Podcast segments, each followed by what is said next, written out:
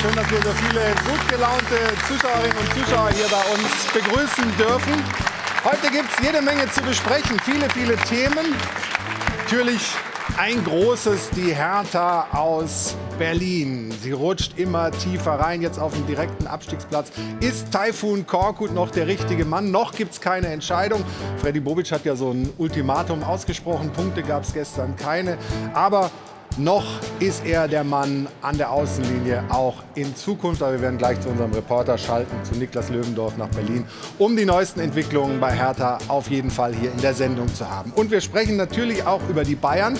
Das zweite Unentschieden in Folge in der Bundesliga nach dem Champions League Kantersieg war das wieder ein bisschen dünner, wobei sie hatten natürlich auch Pech, ein paar Abseitstore, Pfostentreffer. Aber die Frage, wann sprechen Sie eigentlich endlich mit Lewandowski? Wann wird die Lebensversicherung verlängert.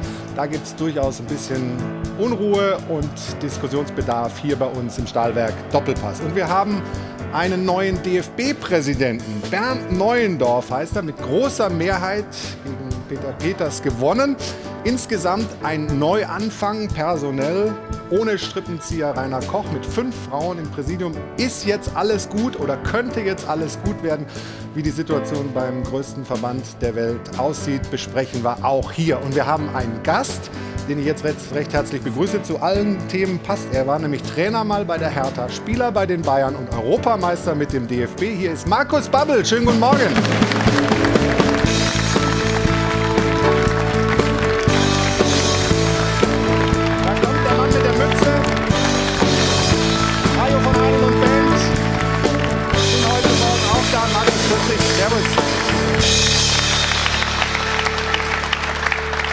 Ja, wie siehst du die Situation bei Hertha?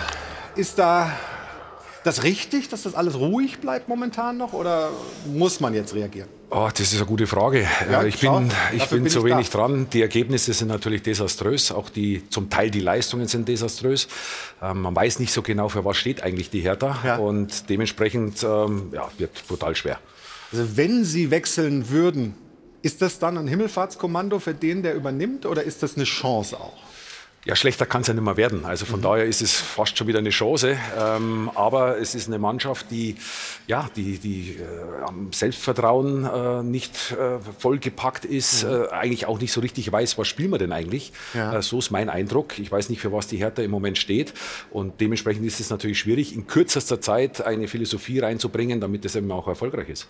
Also Hertha wird unser erstes großes Thema sein in dieser Runde. Und die Runde sieht heute wie folgt aus. Ich freue mich auf den ehemaligen Geschäftsführer der DFL, lange Jahre als Manager, unter anderem Köln, Freiburg, Augsburg, St. Pauli. Guten Morgen, Andreas Rettich. Hallo. Von der Welt ist zu uns gekommen Julian Wolf, auch da. Schönen guten Morgen.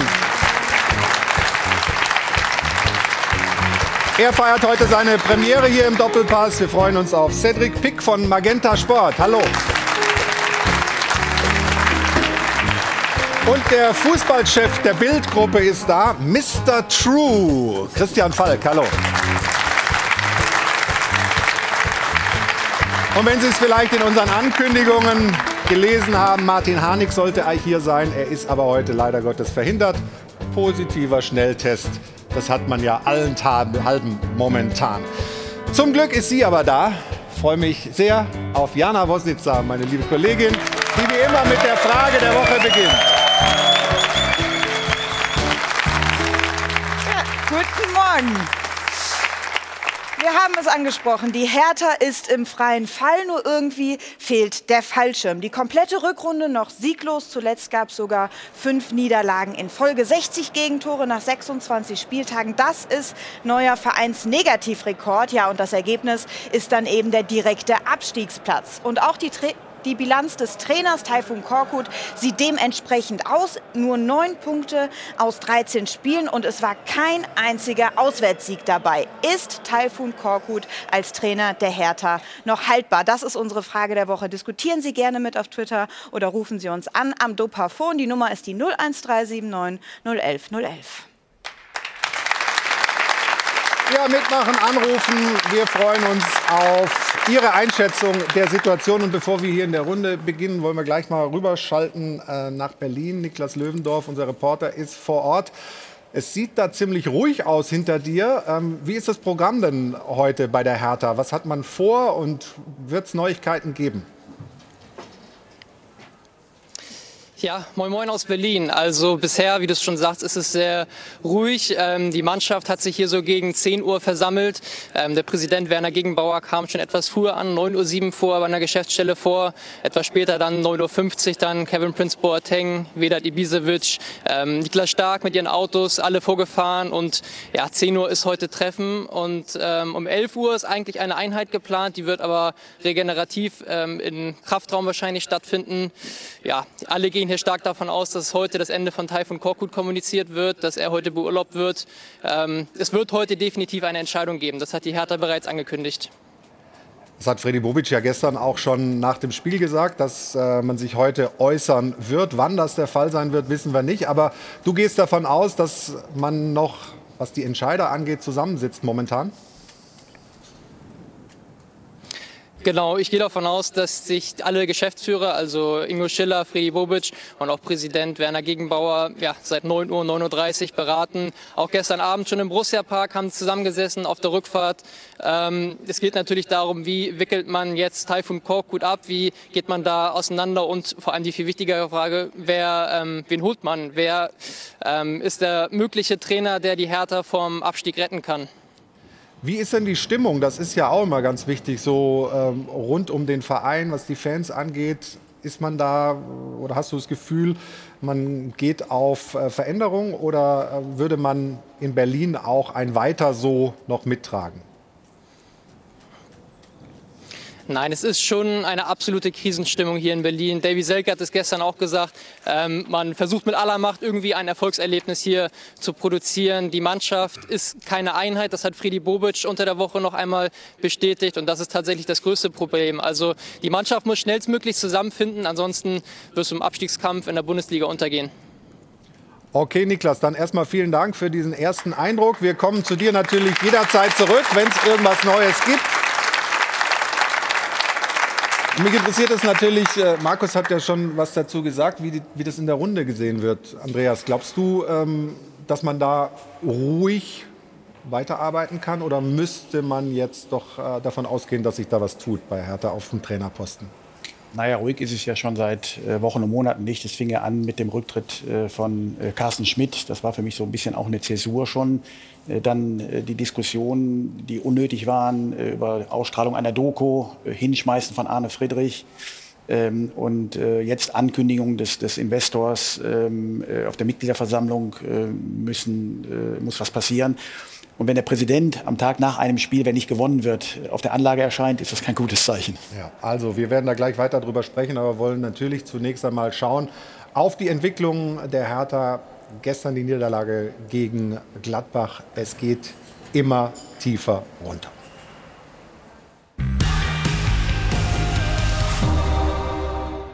Und noch ein Experiment. Diesmal hatte Trainer Korkut in seiner verzweifelten Suche nach einer Mannschaft den Kapitän und seine torgefährlichsten Mittelfeldspieler auf die Bank gesetzt. Und der Stammtorhüter stand gar nicht erst im Kader. Und wieder hat es nicht funktioniert. Die nächste niederschmetternde Enttäuschung für Hertha BSC, die fünfte Niederlage in Folge. Nächstes Indiz dafür, dass Taifun Korkut einfach nicht der Richtige ist, um die Berliner aus der Krise zu führen. Nach dem berechtigten Foulelfmeter, der zum Mönchengladbacher 1 zu 0 führte, war Korkut gezwungen, seine ultradefensive Taktik zu ändern und beinahe hätte es zum Ausgleich gereicht. Aber dann das zweite Standard-Gegentor, diesmal nach Ecke. Letzter Kniff, jetzt kamen die torgefährlichen Mittelfeldspieler, ja und beinahe hätte es zum Anschlusstreffer gereicht.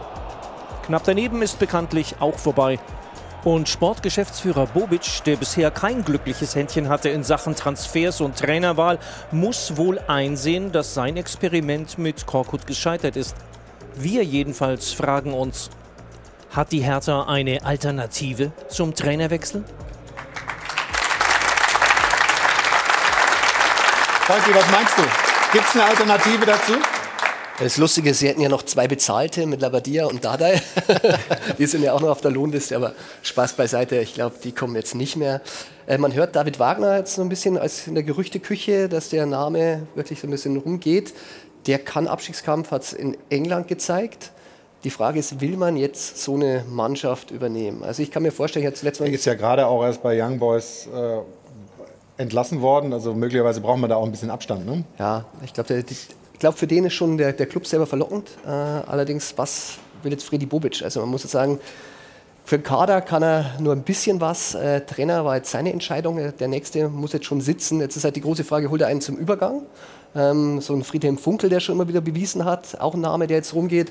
Äh, aber welcher Trainer kommt jetzt und will das perspektivisch übernehmen? Mhm. Weil Nico Kovac, mit dem ich zuletzt gesprochen hatte, äh, der scheint nicht so abgeneigt. Äh, die haben ja schon mal gut zusammengearbeitet bei Frankfurt, äh, hat auch eine Berliner Geschichte. Also den könnte ich mir da gut vorstellen, aber vielleicht ist es dann schon zu spät. Aber dass Bobic jetzt reagieren muss, das steht ja erstmal außer Frage. Also ich wünsche niemandem den Verlust des Arbeitsplatzes, definitiv nicht, aber es ist ja jetzt alternativlos. Also das war ja unter der Woche auch ganz klar, wenn nicht gepunktet wird, verlieren verboten. Insofern muss ja heute was passieren, weil du siehst ja auch, es war gestern besser als in der Woche davor. Es war okay, phasenweise. Aber okay reicht in so einem Spiel nicht. Und diese defensive Ausrichtung von Korkut gestern ist nicht aufgegangen, muss man ja so klar sagen. Insofern muss ja heute bei Hertha ein neuer Trainer kommen. Und ich höre gerade, es gibt Neuigkeiten aus Berlin, also dann gehen wir mal rüber zu unserem Reporter Niklas. Was äh, kannst du verkünden Ja, eben gerade ist es tatsächlich fix geworden. Die Hertha hat es offiziell bestätigt. Ähm, Taifut Korkut ist beurlaubt worden. Also sein Vertrag, der sowieso nur noch bis Sommer ging, ist vorzeitig äh, beendet worden. Und die Hertha befindet sich auf Trainersuche. Das ist der aktuelle Stand. Okay, also das sind die Nachrichten aus Berlin. Ähm, passt eigentlich ganz gut zu unserer Sendezeit, dass Sie das jetzt so verkünden. Tut uns natürlich echt leid für Taifun Korkut. Aber äh, Cedric, wir haben es ja in der Runde auch schon gesagt, irgendwie, du, du hast jetzt nicht mehr viel Zeit in der Saison. Und wenn du noch einen Effekt erzielen willst, dann jetzt, oder? Du hast nicht mehr viel Zeit, aber du hast noch genug Zeit und vor allem der Kader gibt es her, dass du das auch noch schaffen kannst. Äh, wenn du eben das Gefüge in die richtige Form bringst, was ich zum Beispiel auch spannend fände, ist, wenn Markus Giesdoll es machen würde, der jetzt auf dem Markt ist, aufgrund dessen, dass er bei Moskau eben nicht mehr arbeitet. Das zum Beispiel ist einer, der auch in der Vergangenheit beim 1. FC Köln, beim Hamburger SV immer wieder bewiesen hat, dass er auch kurzfristig die Energie in die Mannschaft bringen kann, den Erfolg in die Mannschaft bringen kann, um dann auch zum Beispiel den Klassenerhalt zu erreichen. Also das finde ich zum Beispiel eine sehr spannende Personalie. Also ich glaube, der Faktor Zeit ist das alles Entscheidende jetzt. Äh, es sind noch acht Spiele. Ich habe mir das Rechtsprogramm mal angeschaut. Äh, die Hertha spielt noch gegen alle drei. Äh, ich glaube, es wird ja die vier, die da unten stehen, mit Bielefeld, Augsburg, Stuttgart und der Hertha, die werden am Ende die zwei noch mit Fürth ausmachen, die dann Relegation und Abstiegsplatz ausmachen. Ähm, jetzt kannst du auch kein Experiment mehr machen in der Phase. Das heißt, äh, derjenige. Was, was wäre ein Experiment für Experiment dich? Experiment wäre jemand, der, der, der, die Sprache nicht spricht, der die Sprache nicht spricht, der die Liga nicht kennt. Äh, und ähm, das, das heißt, es muss jemand da sein, der aus dem Stand äh, die Bundesliga kennt, der die Mannschaft kennt und nicht mit großen Augen dann im Stadion in irgendeinem ähm, in der Bundesliga steht und sich davon fasziniert fühlt. Also ich denke schon, das wird ein schwieriges Unterfangen. Und wenn ich es richtig im Kopf habe, jetzt gegen Hoffenheim, mhm. Leverkusen und dann Derby und, gegen Union, das ja. ist schon ein brutales und, und dann Programm. Kommen und dann kommen die, drei, dann kommen die direkten Kontrahenten, die du ja, ja gerade schon angesprochen hast. Und wenn man sich die, die Zahlen mal anschaut, äh, die Hertha hat äh, die Punkte geholt äh, mit sechs Siegen äh, jetzt in, äh, in diesen 26 äh, Spielen. und sie müssen jetzt in acht Spielen mindestens drei holen, ja, in der Frage. Sie haben das schlechteste Torverhältnis. Ja, sie haben in der Rückrunde noch gar nichts, oder in, in diesem Jahr noch gar nichts geholt. Zwei Punkte. Also da fehlt mir momentan so ein bisschen die Fantasie, da so ganz schnell den Turnaround zu schaffen. Wie geht das? Wie könnte man so eine Mannschaft, die so einen Negativlauf hat, äh, wo das Momentum, was so ein Wort ist, was ja immer wieder äh, genannt wird, äh, wo das so gegen dich läuft, wie, wie kriegt man das gedreht? Der erste Eindruck wird entscheidend sein, wenn, wie der Trainer auftritt, wie er sich hinstellt, wie er ähm, seine Philosophie des Fußballs äh, den Jungs eben beibringt. Ja. Er muss es schaffen, in kürzester Zeit die Jungs hinter sich zu bekommen. Und, und das ist der, der, das ist der, äh, der Kniff. Ja? Weil großartig, dass du jetzt ähm, ja, gewisse 100 Sachen da einstudieren kannst, die Zeit hast du nicht. Ja? Du musst jetzt versuchen, mit den äh, wenigen Trainingsmöglichkeiten, die jetzt noch übrig sind, das Maximale herauszuholen. Und ich bin ähnlicher Meinung. Also die Mannschaft ist ja schon so, dass man, mit der muss man ja nicht unbedingt absteigen. Das Problem, glaube ich, ist ja viel tiefer. Äh, Taifun Korkut ist jetzt leider wieder der Leidtragende der, der ganzen Geschichte der Punkt ist viel, viel tiefer bei der Hertha BSC. Wenn man sich die letzten äh, Jahre mal anschaut, äh, ich, sehe, ich sehe ja gar nicht, für was steht eigentlich die Hertha. Was wollen die da unten eigentlich äh, auf dem Platz sehen, die Verantwortlichen? Mhm. Und das ist immer, äh, ja, jetzt nehmen wir mal den, der spielt äh, Defensivfußball, dann kommt der nächste, ja, jetzt stehen wir dem, aber machen ein bisschen Umschaltspiel. Und du holst ja auch im Sommer Spieler, die ja eigentlich für, für ganz was anderes stehen. Du holst einen, einen Richter, einen, einen Serda, einen Egelkamp, einen Jovetic. Das sind ja alles Spieler, die, die können ja kicken. Mhm. Die sind jetzt, glaube ich, nicht so prädestiniert, wenn ich sage, ich will mich jetzt da hinten reinstellen und äh, wir müssen jetzt da äh, die Leute permanent nur beackern. Also ich, ich, ich muss auch im Verein mir jetzt mal äh, äh, Gedanken machen, was will ich da unten eigentlich sehen? Und das ist mir in den letzten Jahren bei der Hertha völlig abhanden gekommen, ähm, weil man ja eben auch mit, mit dem Investor jetzt gedacht hat, jetzt spiele ich da großartig, äh, eventuell in den nächsten ein, zwei Jahren, ein bisschen dauert es ja, aber dann bin ich Champions League dabei und, und habe aber eigentlich die, die die Spieler dazu gar nicht, ja, weil, man, weil, ja, weil, weil, weil, ich eigentlich will ich im obersten Regal einkaufen, ja. nur die kommen nicht zur Hertha. Man die gehen woanders hin. Man muss wirklich sagen, bislang sind diese 374 Millionen von Windhorst eher negativ, haben sich ja. eher negativ ausgewirkt als positiv. Die sind ja auch weg. Was die Hertha hat sogar sieben Millionen Überbrückungshilfe gekriegt. Die sind nicht weg, die hat noch jemand anders. Ja, das ist ja immer so, ja. ja. Also das ist schon. Die sind ausgegeben, sagen wir mal so, ja. Da, da, hast du ja völlig recht mit dieser Erwartungshaltung, die entstanden ist. Und an sich ist das ja, es ist ja der Big City Club, wenn du es wörtlich nimmst, ist es der Hauptstadtclub. Also an sich ist an diesem Claim ja was dran. Mhm.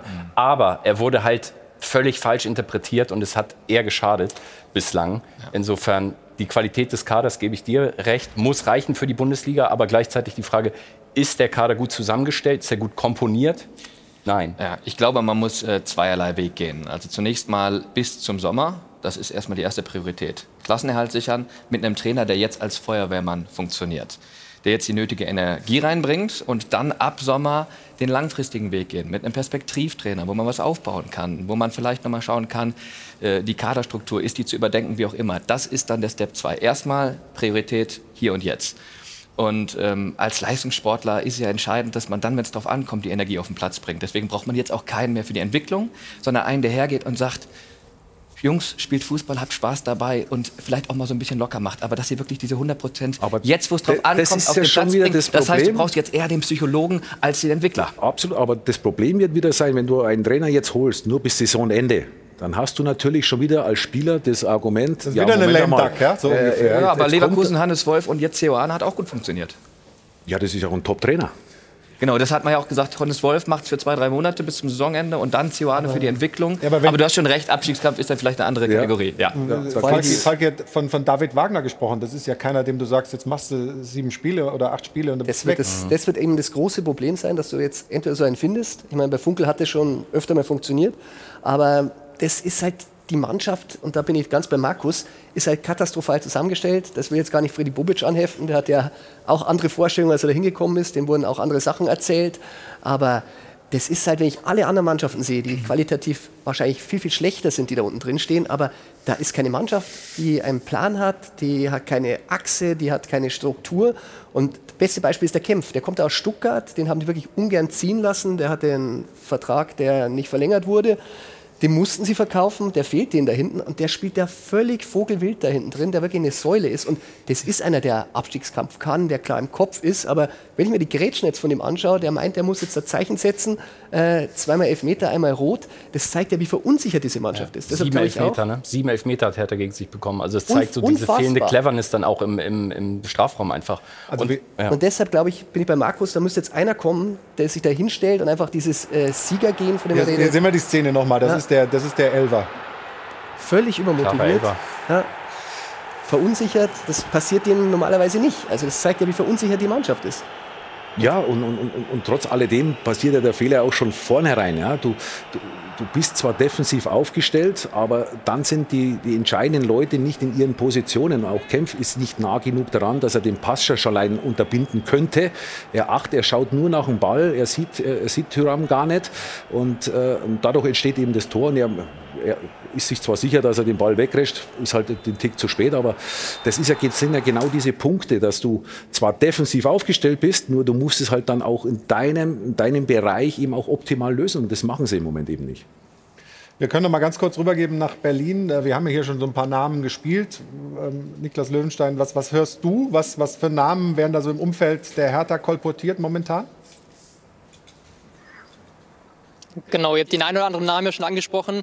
Ähm, allen voran Friedhelm Funkel finde ich sehr interessant. Da weiß ich definitiv, dass sich die Geschäftsführung mit dem Namen auch ähm, beschäftigt, dass der Name diskutiert wird, weil er eben genau das mitbringt, was jetzt gefordert ist. Also er bringt die nötige Erfahrung mit, er bringt die nötige Stressresistenz mit. Ähm, er hat bewiesen in Köln, dass er die Mannschaft in einer schwierigen Situation vom Klassenhalt retten kann.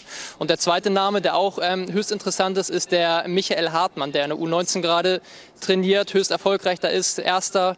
Ähm, da ist nur die Situation so, dass der im Sommer höchstwahrscheinlich oder definitiv den Verein verlassen wird.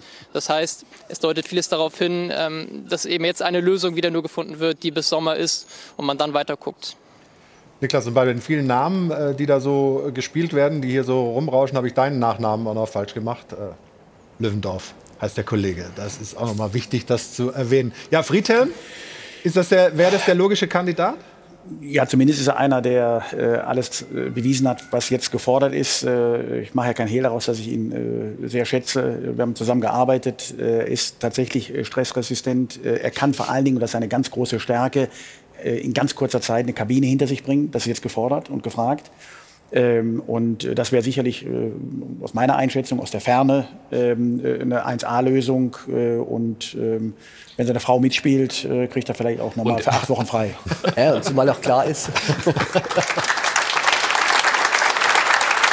Man, man, hätte ja auch die Ruhe drin, dass er sagt, er macht jetzt bis Saisonende. Man kann jetzt äh, mit anderen sprechen, ohne dass man ihn demontiert, weil das ist ja auch das Problem. Holt man jetzt irgendjemanden und führt schon mal Gespräche für diesen Aufbau, den du erwähnt hast, der wirklich nötig ist dann hat man ja schon wieder ein ganz großes Problem. Bei Funkel ist klar, der kommt, der macht es und er geht im Sommer und die Verantwortlichen können ruhig. Er macht es nicht nur, sondern er macht es auch gut. Ja. Die Frage ist, ob er es will, ob er noch Lust hat. Genau. Zumindest kennt ja. er Hertha. Das ist zwar lange her, aber er, was, was Sie ihm gesagt haben, also er, das ist ja sehr wichtig, dass du den Verein, hat sich viel verändert seitdem, aber gewisse Dinge sind auch gleich. Du kennst den Verein, wäre eine gute Lösung in meinen Augen. Und er würde mit äh, Thomas Kleine sicherlich auch einen sehr ambitionierten, guten Co-Trainer mitbringen, der fürs Grobe zuständig ist, mit den Jungs arbeitet auf dem Feld und äh, Friedhelm Funkel dann für die Medien so jemand, der die Hand auflegt und Ruhe ausstrahlt. Eine super Kombi. Also er hat ganz sicher noch einen Koffer in Berlin äh, von damals. Mhm. Ja. Also wir haben unseren Favoriten hier in der Runde. Nur wir treffen die Entscheidungen nicht. Wir sind gespannt, äh, was sich da entwickelt noch über den Tag. Ähm, sprechen noch ein bisschen weiter über die Hertha. Wo kommt das Ganze her? Der Markus hat ja schon einiges angesprochen. Wie geht das eigentlich, dass man mit den Möglichkeiten so sich da unten rein manövriert? Das und vieles mehr nach einer kurzen Pause. Und jetzt äh, aufpassen und gewinnen. Toi, toi, toi. Werbung Anfang. Werbung Ende. Willkommen zurück im Airport Hilton in München. Der Stahlberg Doppelpass in vollem Gange. Weil sie jetzt erst dazukommen, Hertha BSC hat sich entschieden, die Zusammenarbeit mit Taifun Korkut zu beenden und ist jetzt auf Trainersuche. Das ist der Stand für die letzten acht Spiele der Saison. Versucht man also nochmal einen neuen Impuls zu senden und ähm, möglicherweise den Abstieg zu verhindern. Ich habe äh, vor der Pause gesagt, woran liegt es denn? Wo suchen wir die Schuldigen? Was sind die Hauptprobleme? Also Freddy, hast du schon ein bisschen angesprochen, Markus hat natürlich Altlasten übernommen. Kannst du das noch ein bisschen präzisieren? Ja, wenn man, wenn man sich die letzten Jahre anschaut, äh, ich weiß nicht, für was die Hertha stehen will, für was für einen Fußball sie stehen wollen. Ja. Äh, sie haben eine tolle Jugendarbeit, aber es kommen relativ wenige hoch. Ähm, dann kommt der Investor mit dazu und jetzt will ich ein Big City Club sein und, und, und, ich, und nichtsdestotrotz verpflichte ich dann trotzdem immer wieder Trainer, wo, wo ja, wo für, äh, sag ich mal, für defensiven Fußball spielen, unattraktiven Fußball äh, stehen. Ähm, man sieht wenig Entwicklung und, und man holt dann Spieler, die, die ihre Qualitäten in der Offensive haben. Ich will aber defensiv spielen das passt bei mir hinten und vorne nicht zusammen. Und, äh, und, und das zweite große Nachteil, was sie haben zu, zu allen anderen, ist das Stadion. Weil du brauchst Minimum 50.000, damit da eine Stimmung entsteht. Ja, jetzt durch Corona hast du natürlich, äh, bist du sehr limitiert worden, zum Teil unter Ausschluss der Öffentlichkeit äh, spielen haben müssen. Und das muss man ja bei den anderen sagen. Zum Beispiel beim VfB, da wissen sie, die Fans sind hinter uns. Solange wir es schaffen, eine Leistung hinzubringen, mal unabhängig vom, vom Resultat, sind die hinter uns. Und das ist ein großes Plus, was der VfB jetzt zum Beispiel hat, was bei der Hertha eben nicht so ist, weil da ist aufgrund der letzten Jahre auch so ein so eine Gleichgültigkeit entstanden, so, ein Missmut entstanden. Und ähm, das kann auch ein, ein Parameter sein, warum es die Hertha dann zum Schluss äh, vielleicht erwischt, weil sie diesen Support, äh, was, was andere Vereine haben, durch ihre Fans eben so in der Art nicht haben. Der Punkt ist, du hast mit allen Aspekten recht.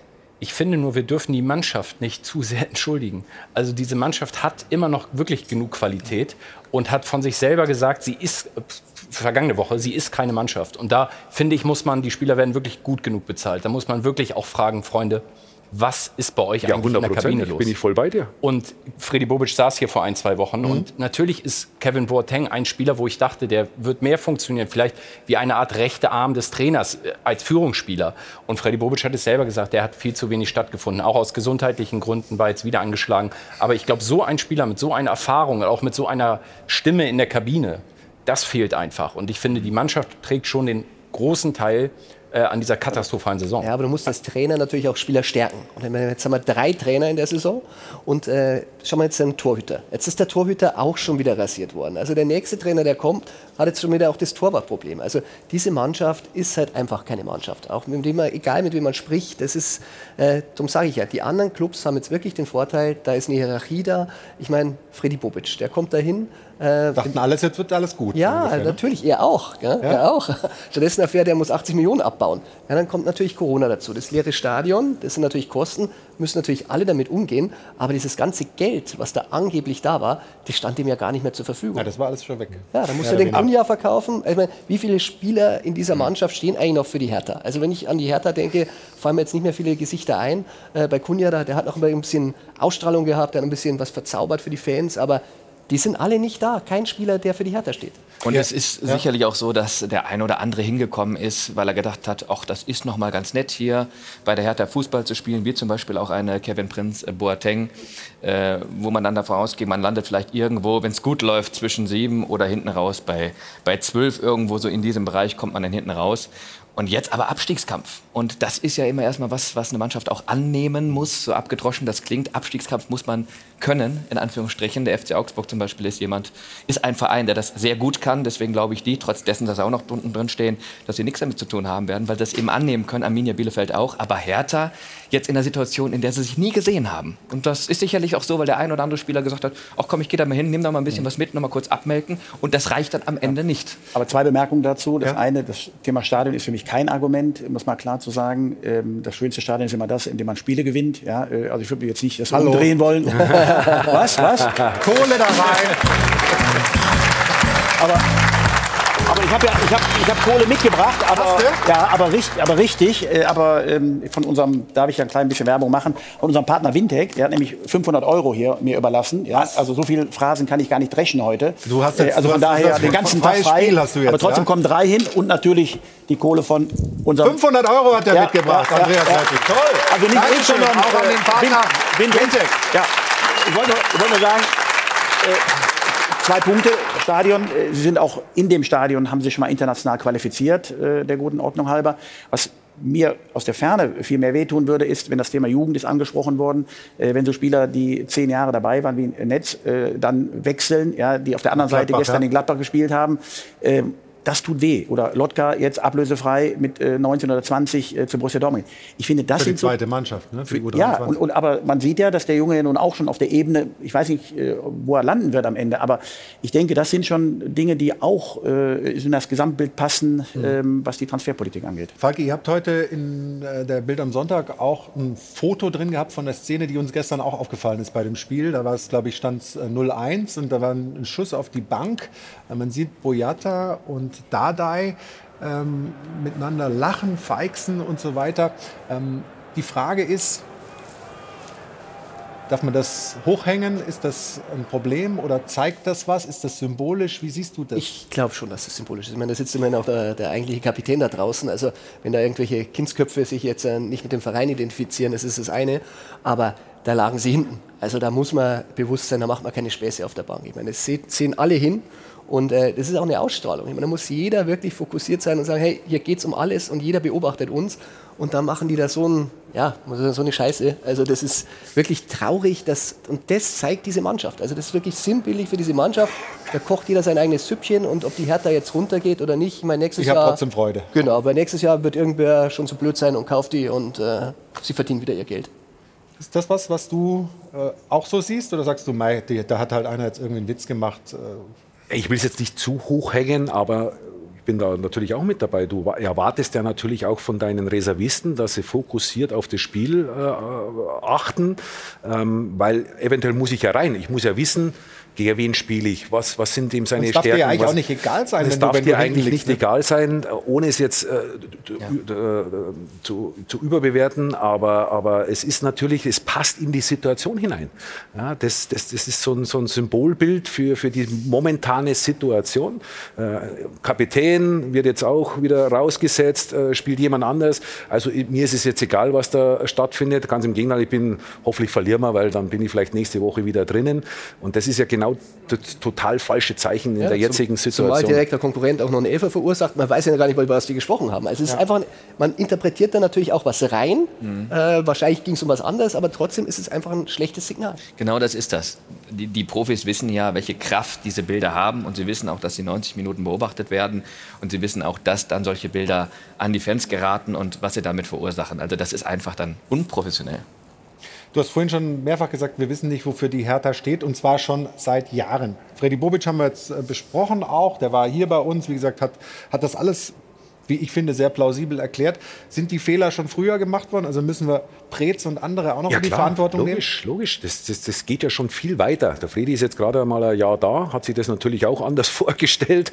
Ähm, aber die Hertha funktioniert anders. Ja? Das, das hätte ich ihm vorher sagen können, dass er da äh, auf mehr äh, Widerstand treffen wird wie bei der Eintracht, wo er so mehr oder weniger so ein bisschen das Alleinsagen hatte und frei entscheiden konnte, ähm, wen holen wir, was können wir machen, äh, wie machen wir es. Ähm, und, und dadurch ist er ja äh, sehr erfolgreich äh, äh, bei der Eintracht, hat er, hat er ja gearbeitet. Und bei der Hertha funktioniert das ja immer anders. Da meinst sprechen viel, viel mehr Leute mit. Jeder will sein, sein, sein Kommentar mit dazugeben. Es geht wahnsinnig viel auch nach draußen. Also wenn du eine interne Sitzung hast, dann weißt du spätestens nach, nach einem Tag ist es draußen. Also so, so geheim kannst du es gar nicht halten, dass es nicht rauskommt. Und natürlich sind da in der Vergangenheit äh, äh, definitiv Fehler geworden, weil ich bin jetzt zehn Jahre weg und, und, und seitdem äh, sehe ich da keine Weiterentwicklung. Ja. Da, da ist mal äh, etwas besser und dann ist es wieder genauso, wie es vorher war. Also du, du hast dich in diesen zehn Jahren einfach nicht weiterentwickelt. Und jetzt hast du sogar noch das große Glück gehabt, in Anführungszeichen, ich sage im Nachhinein, es war es für die ein Fehler, aber du kriegst noch einen Haufen Geld von jemandem, der wo sagt, ey, was ja total aus Sinn macht von, von, von Lars Windhorst äh, äh, aus seiner Position aus, ey, das ist Berlin, das ist die Hauptstadt, hey, da machen wir einen großen Club, weil jede Hauptstadt hat einen großen Club, bis auf Deutschland. Ähm, und, und jetzt lacht sich Union kaputt, weil sie sind, äh, sie stehen über der Hertha. Also da, da würde ich, mich ja, da würde ich mich ja schlapp lachen und du gibst nicht einmal ein Drittel von dem aus, was, was, was Hertha ausgibt. Also da lachst du dich ja kaputt. Ja, vor allen Dingen diese quasi zwei Parteien, einmal die Windhorst-Partei und einmal die andere, dass man sich da auch öffentlich eben so immer wieder angeht. Also das ist einfach wirklich erstaunlich. Wir dachten immer, FC Hollywood ist hier in München und wir schreiben immer FC Hollywood, aber er ist offenbar wirklich... Da waren ja wir Waisenknaben zu dem, was ja- stattfindet. Herr. Also gegen das, was Viel intern ist auch nicht geblieben bei euch damals. Nein, aber wirklich, also Spaß beiseite, das ist ja schon, ich finde einfach Windhorst hat auch fast jedes Recht, sich zu beschweren, wenn ich so viel Geld reinstecke und dann spüre, es gibt Widerstände. Es ist, offenbar wurde sich sogar über mich abwertend geäußert in der Doku, die jetzt eben nicht erschienen ist, aus der Geschäftsführung. Dann frage ich mich, du hast eben bei der Mannschaft Professionalität angesprochen, wo ist da die Professionalität? Hm. Zumal der nächste Konflikt, der jetzt schon wieder kommt. Ich meine, der Investor hat jetzt schon den Präsidenten wieder angezählt und sagt bei der genau. nächsten Mitgliederversammlung, äh, durch die Blume, der muss weg für einen Neuanfang. Hat er vielleicht auch gar nicht so unrecht. Er hat ja auch äh, viele Entscheidungen mitgetragen. Aber ich meine, das ist jetzt ein Riesenproblem, das als nächstes kommt. Ich meine, das geht ja immer weiter und weiter. Und ja. Das ist eigentlich Wasser auf deine Mühlen als ähm, Freund der Investoren. Äh, ich bin kein äh, Gegner von Investoren. Investoren sind herzlich willkommen und, und wir brauchen auch und, und müssen sie schätzen und pflegen und gerade in wirtschaftlich schlechten Zeiten, also damit wir uns nicht missverstehen. Aber sie müssen sich an die Spielregeln halten. Das ist ja die Grundvoraussetzung für eine vertrauensvolle Zusammenarbeit. Und ich war vor zwei Jahren hier äh, und da haben wir genau über dieses Thema gesprochen. Da waren ja auch die Lobbyisten von Hertha mit in der Runde. Ähm, und ähm, ich muss ehrlich gestehen, ich habe damals schon äh, ähm, meine Zweifel gehabt, äh, ob das alles gut geht. Ähm, und ähm, am Ende denke ich, ist es das Problem, dass man im Vorfeld äh, bei dieser Investorentätigkeit vorher ganz klar und sich tief in die Augen schauen muss und klären muss, was sind eigentlich die Zielsetzungen und was möchte der Investor? Möchte der Kohle verdienen? Ja? Möchte er Produkte verkaufen? Was möchte er? Möchte er Eitelkeiten befriedigen? Und äh, das muss vorher geklärt werden. Äh, nur die Kohle zu nehmen und dann zu sagen, ich mache da mal irgendwas mit, ist dann zu wenig. Dann kommt es nämlich dahin, wo es jetzt. Äh, Aber das ist nämlich die große Frage. Wer hat wen jetzt schlecht behandelt? Oder haben sie sich genau, also da, schlecht Das ist ja genau richtig, was Sie, was Sie sagen. Und da muss ja drüber gesprochen worden sein. Deswegen bleibt ja fast nur die Interpretation, dass eine der beiden Seiten oder beide sich nicht an das gehalten hat, was man vereinbart hat. Motive oder auch die Art und Weise, wie man miteinander umgeht. Oder es wurde nicht besprochen. Das kann man sich bei dem Volumen aber nicht vorstellen. Also es muss auf dem Weg. Ja gut, aber es ist ja relativ einfach zu beantworten, weil wenn ich als Investor 370 Millionen, dann will ich ja nicht gegen einen Abstieg spielen. Also da habe ich mein Ziel muss ja sein, ähm, hat er ja gesagt, langfristig Europa. Also da müssen ja irgendwelche Gespräche stattgefunden haben, wo dann auch gesagt worden ist, in diesem Zeitraum sind wir da äh, mit dabei, weil sonst gibst du ja das Geld ja nicht. Es fehlt einfach an sportlicher Kompetenz. Also das muss man mal ganz klar sagen, weil der Investor ist ja auch schon wieder angeschossen, weil das Klinsmann-Ding total in die Hose ging. Ich meine, Klinsmann hat man jetzt schon oft erlebt hier in Deutschland. Man weiß, was er kann und man weiß, was er nicht kann. Und äh, der hat da Visionen äh, aufgezeigt, die einfach nicht realisierbar waren mit dieser Mannschaft. Und dadurch ist natürlich jetzt auch der Investor wieder angezählt, weil der hat ja auch nachgewiesen, hm, seine Lösungen waren jetzt auch nicht so gut. Also da bräuchte es, und mit Freddy Bobic haben sie einen. Und wie der Markus sagt, wenn der vielleicht einmal ein bisschen da aufräumen könnte, dann wäre da vielleicht was möglich. Aber wenn er sich natürlich jetzt wieder irgendwo hier den Rat holen muss und hier das Ja und hier das Nein, ganz schwierig. Aber ich glaube nicht, dass das so läuft. Ich habe schon den Eindruck, dass äh, Herr Windhorst als Investor früher zu Ära Klinsmann schon noch mit reingesprochen hat in die sportlichen Entscheidungen, dass er das jetzt, wo Bobic am Ruder ist, das aber nicht mehr tut. Und vielleicht äh, muss man da auch sagen, Bobic braucht vielleicht so ein Stück weit noch mehr Zeit muss jetzt erstmal die Entscheidung treffen, mhm. jemand für die Rettung. Und dann soll er den Weg auch schon mitgehen in Sachen Entwicklung, weil ich glaube schon nach wie vor, dass das der richtige Mann ist, wenn er schalten und wallen kann, wie er das möchte. Dass Aber er die nötige Kompetenz mitbringt, ist, hat er bewiesen, ist ja, ja. Ist unstrittig. Das, das, ist auch gar keine Frage, dass, ja. dass Freddy die Kompetenz hat. Aber ich denke, äh, was, glaube ich, unterschätzt worden ist, ist der Abgang von Carsten Schmidt. Das muss man auch mal deutlich sagen, der ja auch eine Brücke gebaut hat und ein Scharnier war zwischen Investor und dem EV, mhm. Äh, der für Dinge stand. Äh, ist ja nicht umsonst äh, St. Pauli-Fan, der für Wertvorstellungen auch so steht. einfach machst du es bei der Beurteilung von Personen. Also von daher äh, denke ich, das ist wirklich ein Riesenproblem äh, geworden Ende Oktober des letzten Jahres, als Carsten von Bord gegangen ist. Und ich denke schon, dass sie auf einem guten Wege waren, weil der Investor meiner Einschätzung nach auch Vertrauen hatte zu Carsten Schmidt. Und das ist jetzt weggebrochen. Und jetzt hat man den Eindruck, als wenn da zwei unversöhnlich sich gegenüberstehen.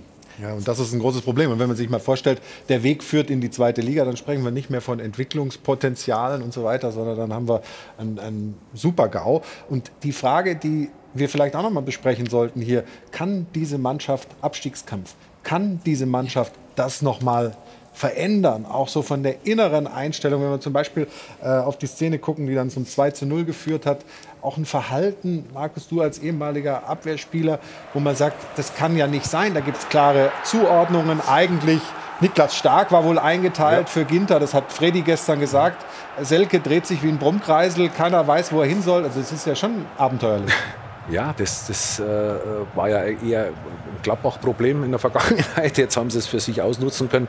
Ja, das, das, das, zeigt schon ein Stück weit, wie die Mannschaft ist und wie sie funktioniert. Ja, ist es mir egal, oder will ich mit aller Macht das Tor verteidigen? Weil das, das, das hat auch nichts mit Qualität zu tun. Das, ich will oder ich will nicht. Und ich habe eine Aufgabe und die muss ich erledigen. Und, und das äh, passt dann eben, weil sie waren ja gerade so da, dran, Ja, dass, sie, Chancen, dass, sie, ja. dass sie das Spiel vielleicht dann nochmal äh, drehen können. Und, und, und mit so, mit so einem Fehler äh, reißt du dir wieder alles ein, was du dir da in den Minuten davor eben aufgebaut hast. Und, und das hat nichts mit, mit, mit individueller Qualität zu tun, sondern das zeigt für mich so ein Stück weit die Gleichgültigkeit im Moment. Im Moment, es ist ja noch nicht äh, Schluss, aber im Moment ist eine Gleichgültigkeit da und deswegen passieren dann eben diese Tore. Also um die Frage zu beantworten, ich glaube, jeder Fußballprofi und jede Mannschaft kann Abstiegskampf. Es braucht halt nur den jetzt richtigen Trainer, der dieses Signal im Kopf freisetzt. Weil das ist ja am Ende des Tages eine reine Kopfgeschichte. Ja, aber manche halten sich vielleicht auch einfach für zu gut. Das gibt es ja auch durchaus, dass, dass sich Spieler auch selbst überschätzen. Ja? Dass das denken, ich bin eigentlich für die. Champions League geboren und jetzt muss ich hier plötzlich gegen den Ja, aber Abstieg das spielen. ist jetzt in der Phase-Saison darf das kein Argument mehr sein. Jetzt muss jeder den Ernst der Lage erkannt haben. Und ich finde auch, du kannst an Abstiegskampf gewöhnt sein und Erfahrung haben als Trainer wie als Spieler, die helfen.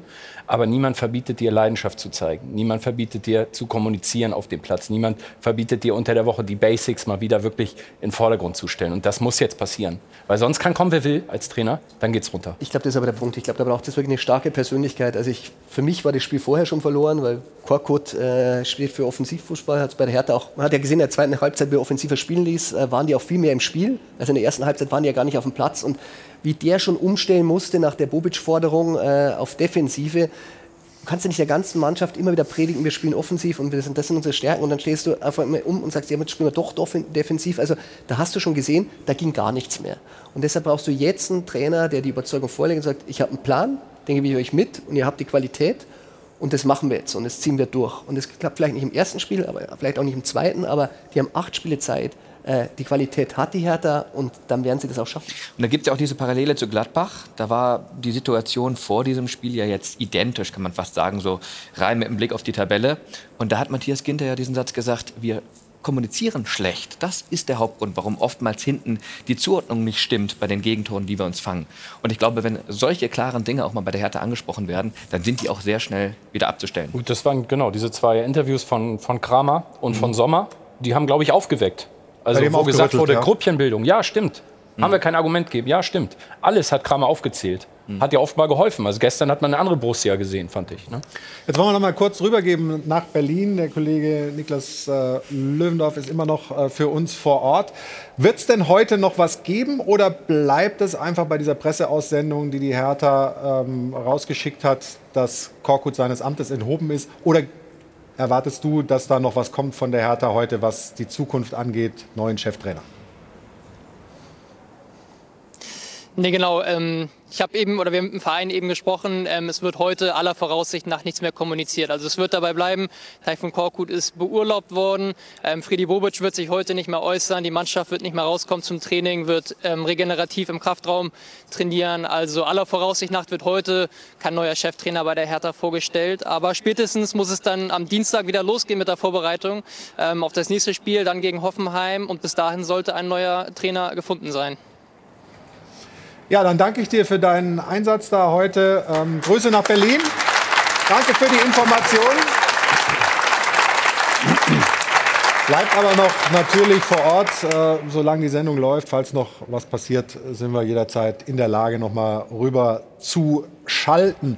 Ja, wie schnell muss das gehen jetzt? Also wie schnell brauchst du jemanden? Gut, heute muss es nicht sein, aber du kannst jetzt nicht äh, ewig auf Zeit spielen, oder?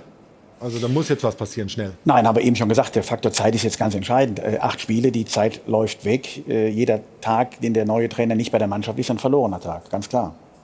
Also, spätestens morgen. Morgen. Morgen, ne? Ja. Okay.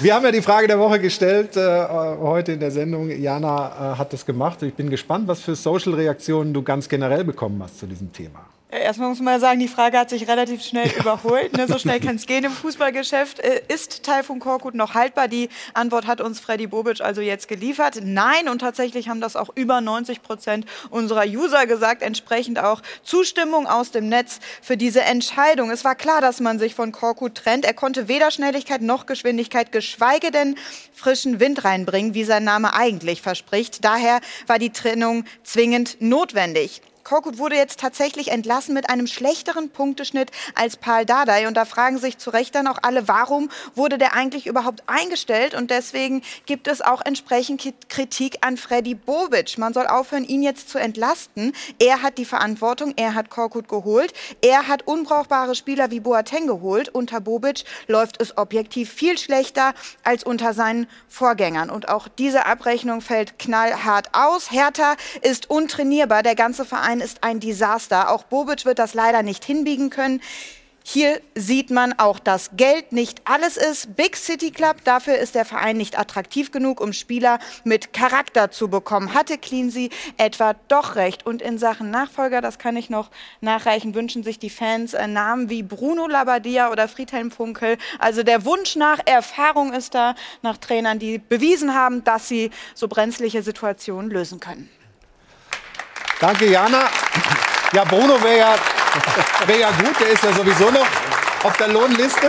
Wäre natürlich. Äh, Markus, hast du das letzte Ding da geschrieben eigentlich unter deinem Pseudonym? Schaut so aus, gell?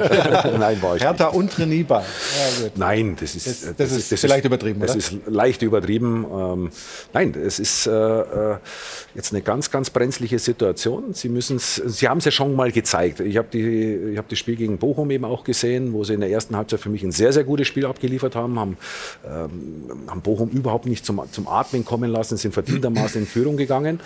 Und dann war die Pause da. Und nach der Pause war es wieder äh, sehr verhalten, sehr, sehr ängstlich. Und also sie können es ja. Sie haben es ja schon bewiesen, nur sie müssen es halt über 90 Minuten hinbekommen. Und ähm, was soll denn jetzt noch schlechter werden? Ja, also ähm, dass die noch Kräuter Fürth einholt, das ist wahrscheinlich eher, eher unwahrscheinlich. Also was soll jetzt noch schlechter werden? Also du kannst doch eigentlich auch befreit aufspielen, weil schlimmer geht es nicht mehr. So, und, und, und, und von daher äh, müssen, da bin ich voll bei dir, die Jungs jetzt einfach das passen das einige hier gut auf. Ja. Und du musst sie einfach nimmer. abholen, sie müssen, du musst sie einfach abholen mit ihren Stärken, die sie haben und nicht immer wieder äh, sie in Positionen bringen, wo sie einfach ihre Qualität nicht ausspielen können. Ja. Klingelingeling. Klingelingeling. Klingelingeling. Kannst du da eigentlich mithalten mit den 500, die der Andreas mitgebracht hat? Ja. Jetzt wird das nur noch daneben gelegt. Ihr seid, das ist euch schon zu mühsam, das hinten in den Schlitz reinzunehmen. Ja, Hauptsache es wird gezahlt. Hauptsache es wird, Hauptsache, es wird gezahlt. Das ist, ja. ist für einen und, guten und, Zweck. Und sag mal ganz kurz, bei Gladbach ist die Krise jetzt vorbei, oder? oder was, das reichen drei Punkte? Oh, und, und, das äh? glaube ich ist noch ein bisschen, ja, bisschen früh. früh. Ja, der Hütterfrust sitzt immer noch tief. Also muss man wirklich sagen, der Sie steigen nicht ab. Äh, sie haben sich da jetzt ein bisschen gelöst, aber das Problem Hütter und dieser Club, die ja eigentlich so richtig noch nie warm geworden sind, ähm, das wird weiterhin bestehen. Also ihm wurde ja von Eberl vor einem Jahr in diesem ominösen Gespräch in Salzburg ja ganz was anderes versprochen. Ja.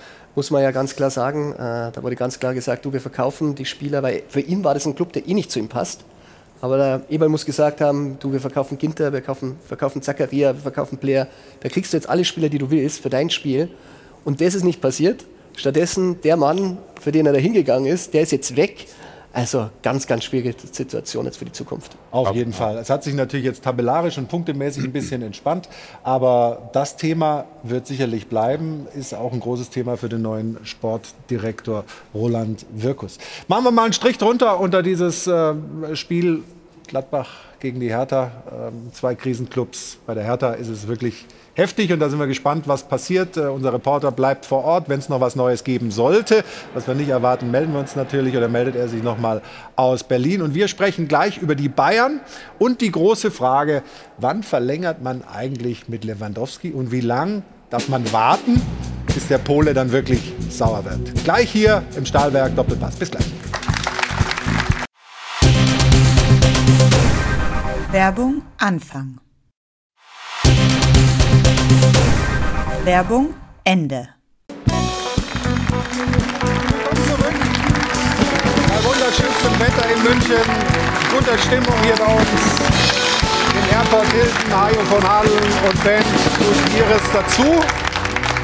Wir sind hier beim Stahlwerk Doppelpass und ich habe gesagt, wir kommen jetzt zum FC Bayern München. Ja, das ihr Bayern-Fans. Erstaunlich, erstaunlich.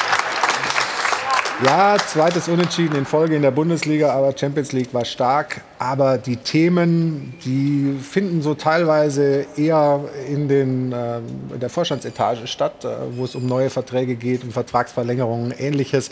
Und darum wollen wir gleich uns kümmern. Vorher die filmische Vorlage zum FC Bayern München.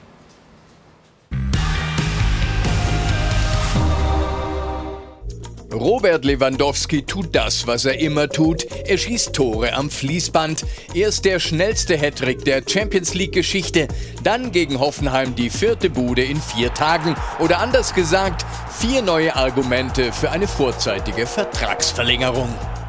Lewandowski trifft ständig, aber Bayern verhandelt mit Hollands Berater. Ein Riesenfehler, findet Stefan Effenberg. Für den ehemaligen Bayern-Kapitän müssten Vertragsverhandlungen mit Lewandowski oberste Priorität haben. Wenn Bayern nicht versucht, den Vertrag zu verlängern, ist das die schlechteste Entscheidung der Vereinsgeschichte. Wenn es nach Julian Nagelsmann gehen würde, wäre Lewandowskis neuer Vertrag schon längst in trockenen Tüchern.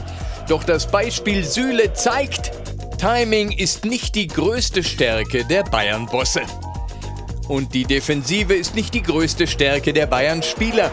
Nur einmal hat der Rekordmeister in den letzten neun Pflichtspielen zu Null gespielt. Das zweite Unentschieden in Folge eröffnet der Konkurrenz zumindest die Chance, wieder etwas näher heranzurücken. Doch solange Lewandowski regelmäßig trifft, kann man sich das kaum vorstellen.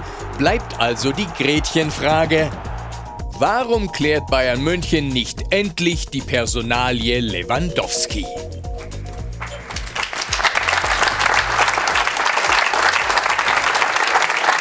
Falki, warum? Ja, tatsächlich ein, ein Riesenrätsel. Also ich kann es mir nur so erklären, dass sie ein bisschen Angst haben wie das Kaninchen vor der Schlange. Ähm, man hört Lewandowski, der verdient ja jetzt schon nicht schlecht. Also Spitzenverdiener bei Bayern in der Bundesliga sowieso mit äh, geschätzten 24 Millionen, 26, wenn sie die Champions League gewinnen. Und er will mehr Geld. Und ähm, bei Bayern will man halt einfach dieses Gehaltsvolumen, das man hat. Das ist jetzt eine neue Vereinbarung zwischen Salihamidzic und Kahn, dass Salihamidzic das wirklich selber so ein bisschen bestimmen darf in gewissen Größenordnungen und darf das wie in so einem Salary Cap so ein bisschen, bisschen an die Spieler verteilen, ja? verteilen, wie er das für richtig hält. Aber wenn ich natürlich weiß, dass Lewandowski diese Gespräche schon seit Wochen und Monaten gerne hätte. Und Pini Zahavi das dem Verein signalisiert, da muss ich doch höllisch aufpassen. Weil die Bayern haben ja sowieso schon erlebt, was der Zahavi mit denen macht, wenn er will. Und dem ist es doch äh, total egal, ob der Lewandowski jetzt bei Bayern spielt, ob er jetzt bei United spielt. United ist interessiert. Äh, oder ob er sonst einen guten Club für den findet. Hauptsache, er bekommt sein Geld. Und das hat er bei Alaba gemacht. Alaba wollte anfangs auch verlängern. Und er hat die Parteien so gegeneinander ausgespielt, dass zum Schluss überhaupt keine Basis mehr da war zur Verlängerung. Und was macht der Zahavi? Der erzählt, also ich glaube, da haben die Bayern noch gar nicht an Haaland gedacht, hat er schon angefangen, du, die wollen eigentlich den Haaland. Und der Lewandowski hört nichts vom Verein und ja, und dann fragt er auch in der Mannschaft und im Verein, so ist es so. Und der Zahavi sagt, ja, ist so. Und jetzt treffen sich die ja auch noch mit dem Haaland und der, der wird doch wahnsinnig und sagt, okay, wenn die lieber den Haaland wollen, ob das nun stimmt oder nicht, natürlich, Bayern muss sich ja mit dem beschäftigen, da sind wir uns ja alle einig. Aber wenn ich mit dem Stürmer noch nicht mal gesprochen habe und wenn ich nicht weiß, was er will oder was er fordert und der Gespräche will und ich mache sie nicht, da geht er natürlich in ein Risiko, der Club. Mhm. Und der Zahavi sitzt da, reibt sich wieder die Hände, zählt schon wieder seine Millionen, die er dann von irgendeinem anderen Club kassiert. Ich meine, bei Real hat er gut kassiert, das wissen wir. Und äh, der verdient natürlich mehr Geld, wenn er ihn verkauft. Interessant ist ja, was Uli Hoeneß gesagt hat. Ich hatte neulich das Vergnügen, mit Uli Hoeneß mal eine Stunde zusammenzusitzen. Er hatte Geburtstag, hat ein Interview mir gegeben für die mhm. Welt am Sonntag. Da habe ich ihn natürlich auch nach Lewandowski gefragt. Und er hat eigentlich genau es auf den Punkt getroffen. Lewandowski, hat er gesagt, ist lebenswichtig für den FC Bayern. Es trifft es ja sportlich, lebenswichtig. Ähm, und er hat auch gesagt, das Paket Haaland ist nicht zu stemmen. Man hört ja, Gesamtpaket. Wie groß ist es? 300, 400 3 Millionen? bis 400, weil wir müssen sehen, Gehalt über mehrere Jahre, Ablöse und Handgelder. Ja, sagen wir 35 Millionen ist so ein bisschen eine Vorstellung. Er hat schon mal bei, bei Chelsea... Als Gehalt? Als Gehalt. Hat er schon mal bei Chelsea, Zahavi, äh, na, Raiola hat das abgeklopft äh, letzte Saison. Da sind schon ein bisschen Zahlen durchgesickert. Dann weiß man, dass äh, die Berater auch nochmal 40 so wollen in der Größenordnung. Also dann kommt die Ablöse dazu mit 75. Und wenn diese, ja.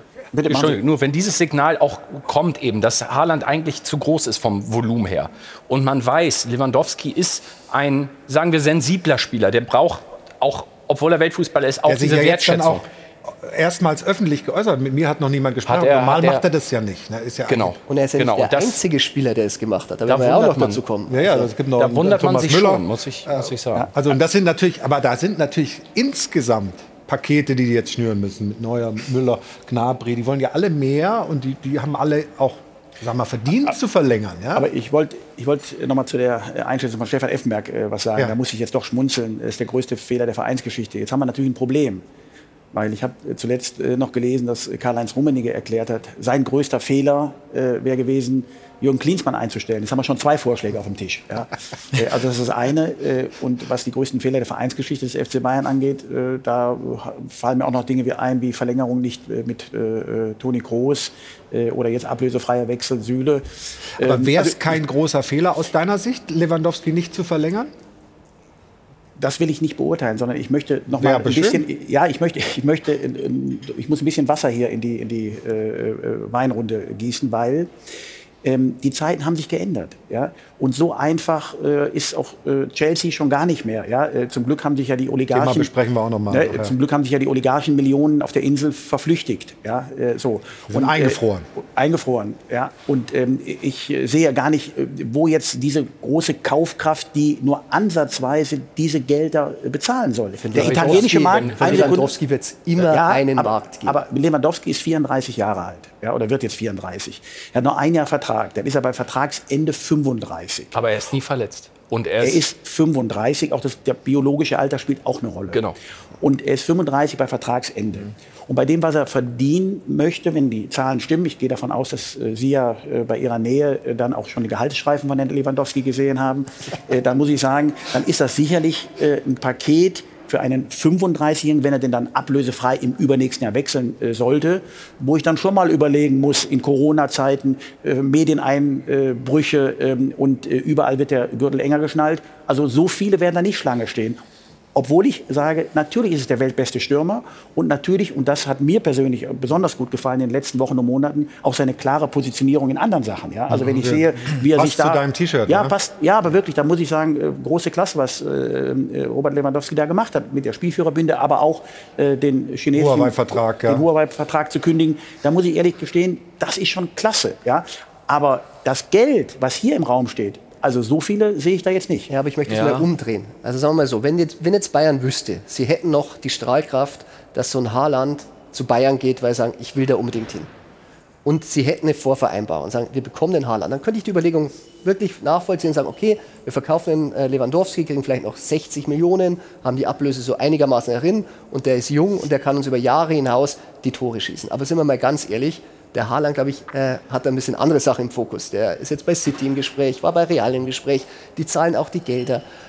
Wer soll denn dann stürmen, wenn der Lewandowski nicht da ist? Welchen Stürmer finden die auf diesem Niveau? Und ich würde den Uli Hoeneß Satz sogar noch weiter. Aber die haben doch noch einen Vertrag mit ihm. Ich weiß auch gar nicht, Ja, wie aber die das- Aufgeregtheit. da- da Deswegen verstehe ich die Bayern. Ja, aber Sie wollen ja nicht den nächsten der- ablösefreien. ich bin ja oft der Kritiker, nächsten Saison. ich bin ja oft äh, kritisch mit dem FC Bayern, aber in dem Falle verstehe ich es aus wirtschaftlicher Vernunft, dass sie jetzt nicht über jedes Stöckchen springen direkt, ja, bei jetzt noch anderthalb Jahren Laufzeitvertrag, bei den wirtschaftlichen Parametern, die sich überall äh, kolossal negativ verändert haben, jetzt noch so zu tun, als dass wir hier schnell über 300 Millionen und wie viel Ja, aber das ist der einzige Punkt, wo sich beide Parteien ja wirklich einig sind. Äh, Das Einzige, was nicht passieren darf und was auch keiner will, Gott sei Dank für den FC Bayern, ist, dass dieser Vertrag ausläuft. Also es ist ganz klar, er wird im Sommer verkauft. Soweit sind sie sich einig, wenn sie nicht verlängern. Also das ist ja wirklich, weil wenn noch ein Spieler ablösefrei in der Kategorie geht, das wäre den FC Bayern wirklich äh, Süle, das ist auch viel Geld, aber wenn Lewandowski ablösefrei geht und du musst ihn ersetzen, dann hast du wirklich ein Problem.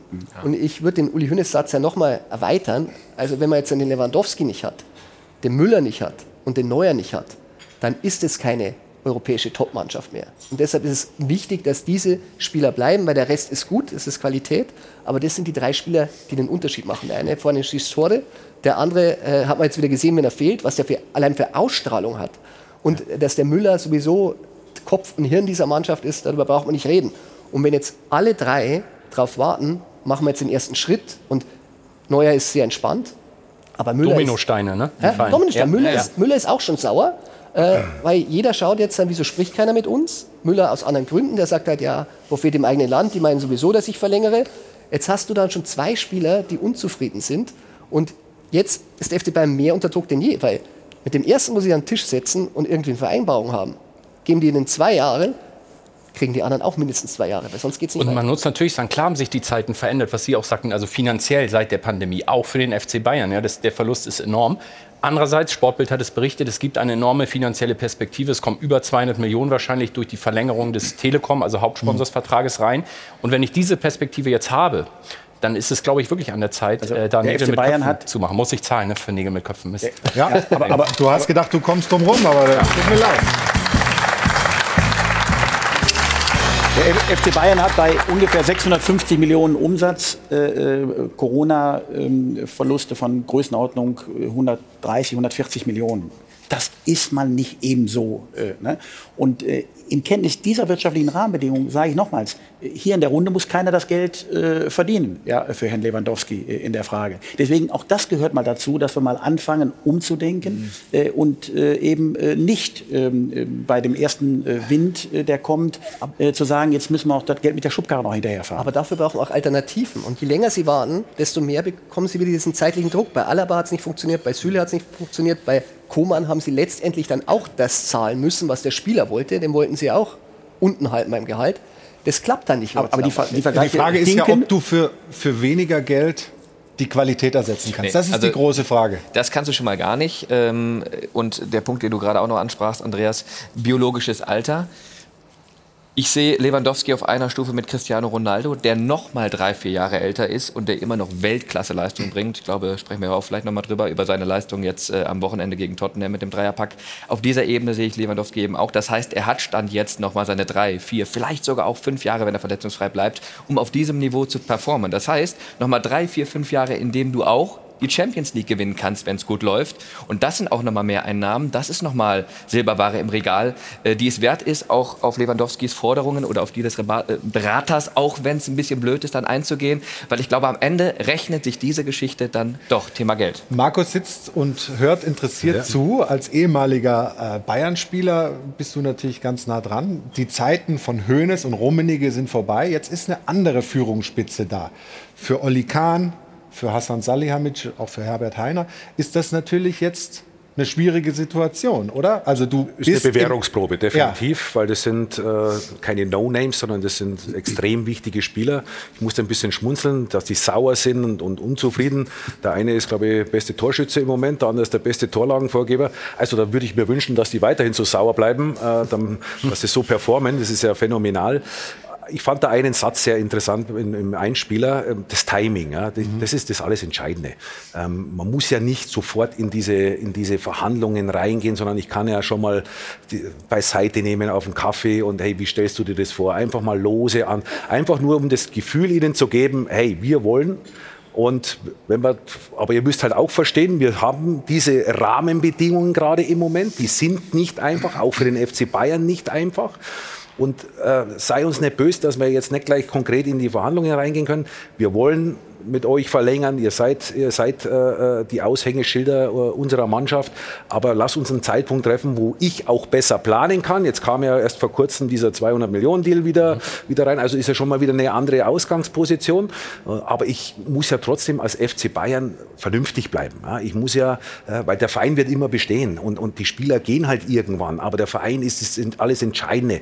Und du hast ja schon Zeichen gesetzt mit den Verlängerungen, mit, mit Kimmich, mit Goretzka, jetzt mit Komar. Ähm, das sind ja jetzt schon mal Eckpfeiler, wo ich sage, ey, die sind schon mal da. Aber natürlich Lewandowski zu ersetzen, wird brutal schwierig sein. Einen Thomas Müller in seiner Art, wie er ja auch für die Fans wichtig ist. der ist ja nicht nur fürs Spiel wichtig, sondern der ist ja für den ganzen Verein wichtig, weil das ist ja ein totale Aushängeschild ähm, dieses Clubs. Und ähm, da muss ich dann den richtigen Zeitpunkt finden, eben das Timing haben, zu sagen, so, und komm, jetzt lassen wir uns zusammensetzen und drüber reden. Aber sind die zu ruhig? Also die Salihamidzic, die Kahns, äh, auch die Heiners, äh, oder ist das vernünftig, dass sie sich doch, also ist, man hat das Gefühl, man hört wenig so irgendwie, oder? Natürlich würden wir uns natürlich wünschen, dass sie mehr in der Öffentlichkeit äh, sagen. Na gut, das ist aber die Medienperspektive vielleicht, sagen, aber wir, wir versuchen aber es mal in, es in ihre wird- Rolle reinzuversetzen. Nein, aber dieses, dieses interne Sprechen. Es kann ja nicht sein, dass äh, ein Pini Zahavi, den Sie jetzt äh, natürlich nicht so sehr schätzen, das äh, Geldgieriger Piranha ist ja auch hier gefallen. Ja, hat der Uli Hoeneß gesagt damals, Da ja. hat Uli Hoeneß äh, natürlich dem FC Bayern Bärendienst erwiesen, weil der hat sich natürlich wieder die Hände gerieben und wusste, hat, dann ist gleich Koman zu ihm gekommen und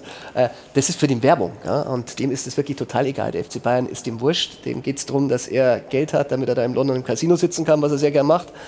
Also der kann natürlich jetzt zu Robert gehen und sagen, du Robert, ich habe jetzt wieder signalisiert, äh, dass wir sprechen wollen und die rufen mich immer noch nicht an. Da wird so ein Lewandowski natürlich sauer, weil das, das geht ja dann auch nicht um Zahavi, da geht es ja um Robert. Also da sagt er, okay, aber wenn ich das will, wieso melden sich die nicht?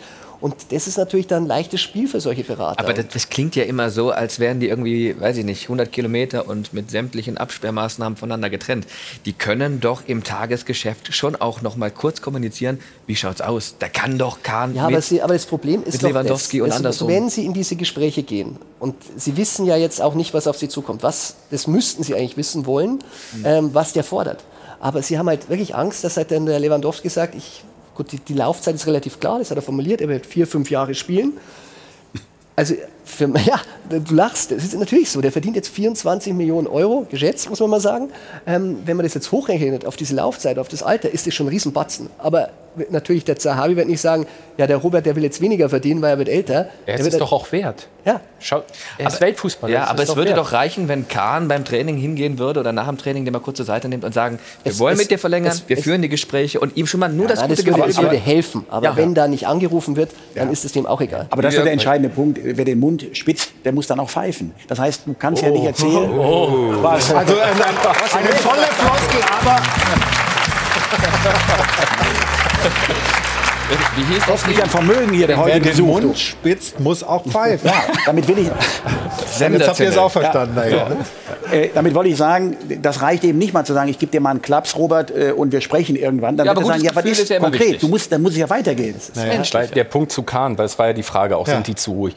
Ich finde, ähm, Kahn macht bewusst es anders als Uli Hoeneß und Karl-Heinz Rummenigge in seiner Art zu führen, den Verein zu führen, die Mitarbeiter zu führen. Und das ist auch total legitim, weil es wäre ja schlimm, wenn er versucht, eine Kopie von Uli Hoeneß oder Karl Rummenigge äh, zu sein.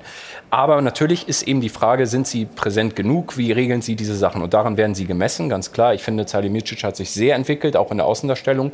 Und Kahn setzt, er hat neulich bei Sky ein Interview gegeben, er setzt halt mal so Punkte, wo er sich dann auch wieder zurücknimmt. Aber jetzt ähm, ist es sicherlich die Phase, gerade wenn man sagt, wir kaufen nicht die ganz großen neuen Stars, sondern verlängern mit den Stars, wo die drei, die Falki genannt hat, natürlich Neuer, Müller, Lewandowski, das ist entscheidend für die nächsten Jahre des Erfolges vom Club. Und dann schauen wir noch mal jetzt auf die sportliche Situation beim FC Bayern. Ein paar Szenen aus dem gestrigen Spiel haben wir natürlich. Und was immer wieder auffällt, defensiv, Markus, ist das nicht hundertprozentig äh, sattelfest. Ja. Woran liegt das? Ich meine, er hat jetzt äh, Upamecano draußen gelassen. Ähm, wie siehst du die Situation da hinten drin mich- beim FC Bayern? Der alles entscheidende Mann ist äh, Joshua Kimmich. Wenn er diszipliniert auf seiner Position spielt, dann äh, sind sie defens- defensiv sehr stabil. Wenn er äh, meint, er muss einen Achter spielen, er muss einen Zehner spielen, er muss links oder rechts außen spielen, dann kriegen sie ein Problem. Ja, das sieht man ja bei dem, bei dem, äh, beim ersten Tor. Ähm, beide Sechser, also Musiala nehme ich da ein bisschen raus, weil er ist kein gelernter Sechser. Aber auch äh, Joshua ist nicht in der Position, wo er sein müsste.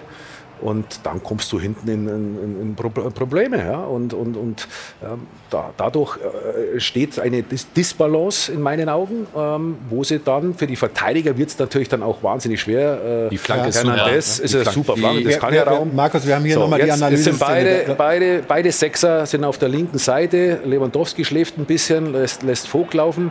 Jetzt kommt äh, äh, Gnabry in, in so eine Zwickmühle. Bleibe ich außen, gehe ich mit in die Mitte. Jetzt kommt Süle, wo er nicht genau weiß, muss ich jetzt raus, bleibe ich. Und, und dann ist es so eine Kettenreaktion. Hernandez steht zwischen, zwischen den Stühlen, er ist mittendrin. Er müsste eigentlich noch eher auf den ersten gehen wie auf den zweiten. Ähm, und, und dann fängst du ja dir mal das Tor. Und, und, und das steht und fällt für mich mit der Position des Sechsers da ist mir der Joshua zu oft zu offensiv denkend. Wenn er diszipliniert ist und auf seiner Position ist, dann haben die hinten auch keine Probleme. In der Bundesliga wird sich das natürlich auf Strecke nicht rechnen äh, oder rächen, nicht rechnen, rächen, aber in der Champions League ja. eben schon. Ähm, vor allem auch deswegen, weil ich finde, dass Hernandez und Pavard auf den Außen nicht das bringen, was sie bringen müssten. Zum Beispiel das Spiel gegen Bochum, das 2 zu 4, da fielen alle vier Tore über die Außen, selbst der Elfmeter, über Außen die Situation eingeleitet.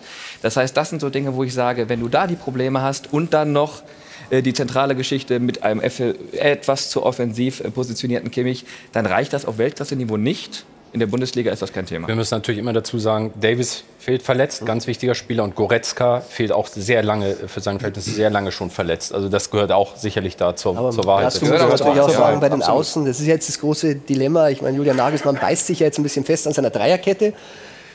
Die Spieler waren bei ihm, haben sich ein bisschen ausgesprochen dafür, dass die Besten spielen sollen, deshalb so viel Offensivpotenzial. Deshalb nämlich Kimmich ein bisschen Schutz, der ist natürlich jetzt auf seiner Sechserposition ein bisschen ohne Goretzka allein gelassen. Aber natürlich, wenn man jetzt dann keinen äh, Omar Richards geholt hätte, der in der zweiten Liga, den keiner ablösefrei aus der Premier League geholt hat, wo ich schon Alarmsignale dann innerlich spüre, oder so ein Borna Saar, äh, der natürlich auch keine Rolle spielt, mhm. dann hast du natürlich auch keinen Ersatz für da draußen. Also wenn Davis jetzt ausfällt oder zum Beispiel Pavard, der ja eh lieber innen spielen würde. Also das waren natürlich schon zwei Fehlinvestitionen und jetzt spielt er seine Dreierkette und ich finde, was auch bei dem Tor ziemlich deutlich war, der Gnabry läuft nach innen, wie du sagst. Äh, außen kann der andere wunderbar flanken. Mit einer Viererkette wäre das wahrscheinlich eher nicht so passiert. Also da kann man Julian Nagelsmann nicht immer recht geben, auch wenn er natürlich ein Experte ist.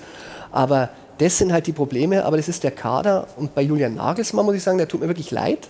Äh, weil der, ähnlich, wir hatten Herr Hütter, der ist auch mit anderen Vorstellungen hierher gekommen mhm. und hat natürlich auch keinen seiner Spieler bekommen, die er wollte, bis auf Sabitzer. Da muss man sagen, da lag er dann daneben. Ja, aber der dachte auch, der kommt zum FC Bayern und da kriege ich den und da kriege ich den. Und jetzt merkt er, ja, im Winter hat er sich auch wieder ausgesprochen. Da erinnere ich an Hansi Flick, der auch mal vom Wintertransfers gesprochen hat. Da biss er sich auch ein bisschen die Zähne aus. Also das ist schon so eine Situation, wo der FC Bayern natürlich jetzt ein bisschen aufpassen muss, dass nicht der nächste Trainer nach Hansi Flick, weil er spielt ja mit der Julian Nagelsmann. Mhm. Er ist ja bis jetzt noch sehr, sehr ruhig, aber wir wissen natürlich schon, bei dem Bodels auch. Und wenn sich der jetzt mal öffentlich äußert und sagt, hier ist alles nicht so, wie mir das vorgestellt habe, nach Flick, dann wird es schwierig. Und in der öffentlichen Diskussion wird oft ja sogar über ihn oder seine Spielausrichtung gesprochen. Ja, spielen die Bayern zu offensiv und so weiter. Also ähm, Julian hat keine so ganz leichte Situation, würde ich ja, mal sagen, momentan. Er sagt es ja immer wieder und er begründet es ja auch immer wieder. Er versucht eben die besten Spieler, die im Moment, Stand heute, äh, eben hundertprozentig da sind, eben auf den Platz zu bekommen. Und da ist es natürlich, wenn ich, wenn ich einen, einen äh, Gnabry oder einen Coman links da als, als verkappter Linksverteidiger oder Rechtsverteidiger aufstellen muss, äh, dann bietet sich natürlich eine Dreierkette an. Und deswegen, das ist ja das, was ich meine. Deswegen ist es ja so entscheidend, dass du im Zentrum dann eben die Disziplin hast, dass du zumindest fünf Mann in der Abwehr hast. Ja? Also mit, mit Musiala und, und Kimmich, die ja trotz alledem, wenn sie den Ball haben, natürlich sich da mit, mit dem Spielaufbau da, da beteiligen. Aber gerade defensiv, wenn dann diese Umschaltmomente da sind, ähm, und das ist halt nun mal so, dass die Stürmer dann halt nicht so hundertprozentig mitarbeiten. Wenn sie es machen, das hat man ja gegen Salzburg gesehen. Ja. Dann sind sie, dann sind sie bockstark. Ähm, aber sie, sie brauchen die Zentrale und da ist eben der Joshua jetzt eben extrem gefragt. Und jetzt kommen die entscheidenden Wochen, ne? Jetzt kommen die Crunch-Time, sagt ja. man sozusagen. Und zum Spielsystem finde ich aber, um das noch kurz zu sagen, Klar wir erwarten doch von Bayern auch ein offensives System. Also ich finde, das Nagelsmann-System äh, darf irgendwie nicht zur Debatte stellen. Und er hat ja neulich bei der, bei der, beim Thema defensive Balance und Sicherheit gesagt, zahle ich auch gerne für ihn, hat er augenzwinkernd gesagt, lang und weit bringt Sicherheit. Ne? Rein damit mit dem Geld.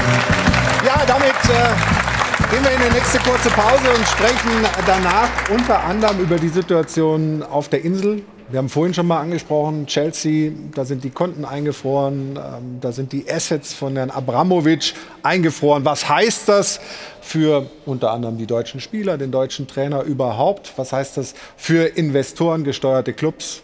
Viel zu besprechen hier nach einer kurzen Pause im Stahlwerk Doppelpass. Bis gleich.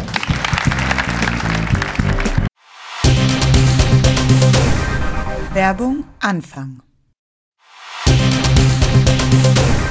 Werbung Ende. Wir sind wieder zurück mit dem Stahlwerk Doppelpass hier im Flughafen Hilton am Münchner Flughafen. Hajo von Hadel und Band. Die letzten Takte verklingen und jetzt ist Jana wieder dran mit dem Formcheck der Champions. Bitte, Jana. Der Formcheck der Champions wird präsentiert von Unibet. By Players for Players.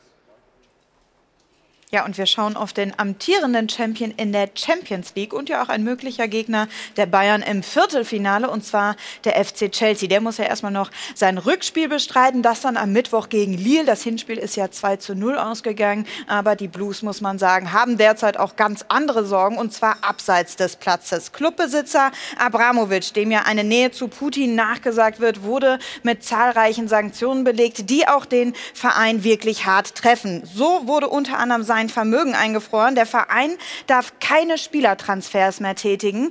Im Stadion darf kein Warenverkauf mehr stattfinden. Das betrifft sowohl Fanartikel, aber auch tatsächlich Ticketverkäufe. Und Abramovic wurde jetzt auch verboten, als Direktor des Vereins tätig zu sein. Thomas Tuchel, den wir hier gerade im Bild sehen, gibt sich dennoch weiter kämpferisch und hat gesagt, solange wir genug Trikots haben und einen Bus, um zu Spielen zu fahren, werden wir da sein und hart am Wettkampf teilnehmen. Da ist, glaube ich, eine gewisse Portion Galgenhumor schon mit dabei. Und in die Runde jetzt einmal die Frage, wie sehr setzt diese Situation denn jetzt tatsächlich Chelsea unter Druck? Und was bedeutet das auch für die Spieler, insbesondere allen voran die drei Deutschen, die dort unter Vertrag stehen, und zwar Timo Werner, Kai Havertz und Antonio Rüdiger. Der Formcheck der Champions wurde präsentiert von Unibet. By Players for Players. Nehmen wir doch gerne auf hier in der Runde. Wie sehr setzt das jetzt die Mannschaft, die Spieler unter Druck, dass so eine Situation plötzlich entstanden ist, von der die ja logischerweise nicht ausgehen konnten, dass das irgendwann mal so weit kommt? Ja, zunächst mal muss man sagen, dass die Sanktionen erstmal richtig sind. Ja. ja? Äh, also, dass wir da jetzt nicht äh, auf eine falsche Ebene rutschen. Ähm, das ist gut und richtig, äh, dass alle die, die an diesem Irrsinn mittelbar oder unmittelbar beteiligt sind, auch dafür Verantwortung übernehmen müssen. Das ist das eine. Ähm, das andere ist, ähm, dass man auch sagen muss, und ich muss gestehen, ich bin da auch ja, irritiert in der Gesamtheit, weil das auch, wir haben ja nicht nur Chelsea, ja, wir haben ja ähm, Newcastle, ähm, wir haben eine Situation in, auf der, in der Premier League, äh, die Kohle getrieben ist, äh, die leider auch von der DFL viele Jahre glorifiziert wurde, wo man gesagt hat, ja, wir wollen die Premier League mal erreichen. Äh, ich habe das nie verstanden ja, äh, in der Frage. Das kann nicht das Ziel sein, äh, ähm, da ähm, die Premier League ähm, überholen zu wollen. Und wenn man sieht, was da passiert, auch bei Newcastle ganz besonders, ja, dass sie alimentiert werden, von einem Unrechtsstaat Saudi-Arabien in einer widerlichen Art und Weise. Das ist das Land im Übrigen, was die höchste Quote hat, was äh, ja, Todesstrafen, Todesstrafen angeht. Ja, jetzt wieder gestern, vorgestern 81 Menschen äh, hingerichtet worden.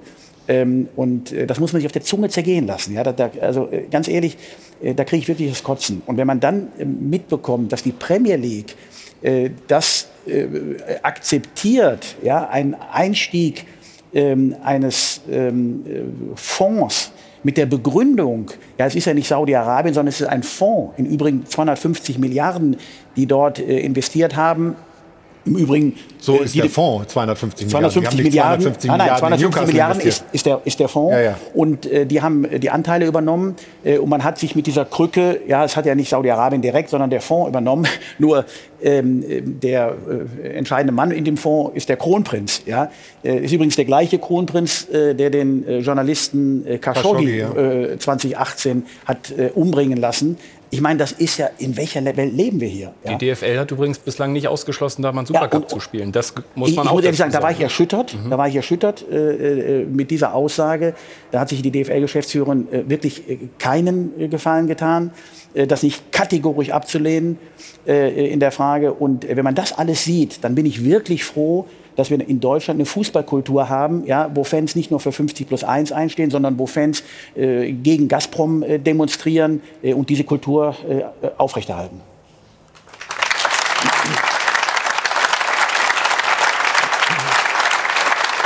Du hast jetzt da schon den großen Bogen aufgemacht, verständlicherweise, aber wir können aber wirklich bei, Chel bei Chelsea bleiben. Ja? Ähm, die Situation ist ja wie folgt. Verkauf ist jetzt wieder offiziell möglich, das haben wir gehört. Ja? Aber bis das mal verkauft ist, ja, darf eigentlich außer dem Spielbetrieb nichts gemacht werden. Also ein Rüdiger, dessen Vertrag ausläuft, okay, der kann am Ende der Saison gehen. Aber wir hören zum Beispiel von Timo Werner, wird mit, mit Dortmund in Verbindung gebracht, wenn, wenn sich der Verkauf bis in den Sommer zieht, dann hat das ja wahnsinnige Auswirkungen auf den ganzen Markt. Das hat wahnsinnige Auswirkungen und es wird jetzt spannend zu sehen sein, wie im Tagesgeschäft die Spieler damit umgehen. Denn es gibt für mich nur äh, zwei Möglichkeiten. Die erste ist äh, nach mir die Sinnflut. Das ist ein bisschen das, was man ja auch aufgrund der Erfahrung, die man leider im Profifußball gemacht hat, so ein Stück weit fast schon vorausgesetzt wird, so nach dem Motto, jeder ist sich selbst der Nächste. Oder eben diese Wagenburg-Mentalität, jetzt erst recht.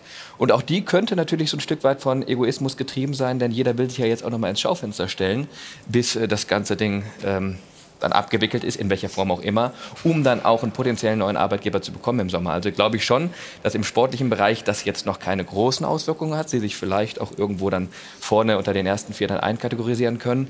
Und ähm, ja, wie du schon richtig sagtest, also der Verkauf des Clubs ist möglich und deswegen äh, wird der FC Chelsea in der Größenordnung, wie er jetzt ist, nahezu weiter bestehen bleiben, denke ich. Denn was diese ganzen Sanktionen angeht, da haben wir ja das Beispiel vor zwei Jahren, Manchester City, äh, Verstoß gegen Financial Fairplay.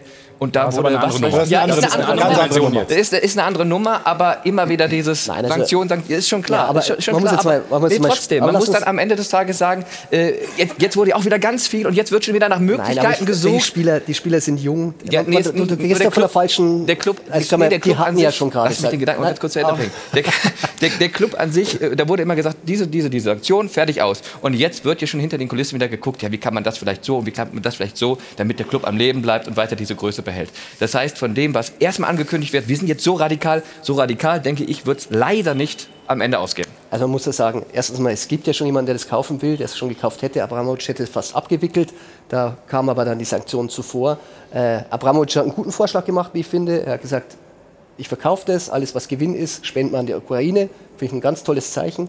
Aber wir wollten ja über die Mannschaft auch sprechen, sportlich. Und Thomas Tuchel natürlich, ich finde, der macht das überragend. Also der hat natürlich, dadurch, dass Sanktionen ja schon mal da waren gegen Chelsea, der hat jetzt dann wirklich einen Kader, der ist breiter als jeder andere in der Qualität. Also ganz viele junge Spieler. Also wenn man die Bank sieht, äh, hervorragendes Material, das kann er jetzt in Ruhe entwickeln.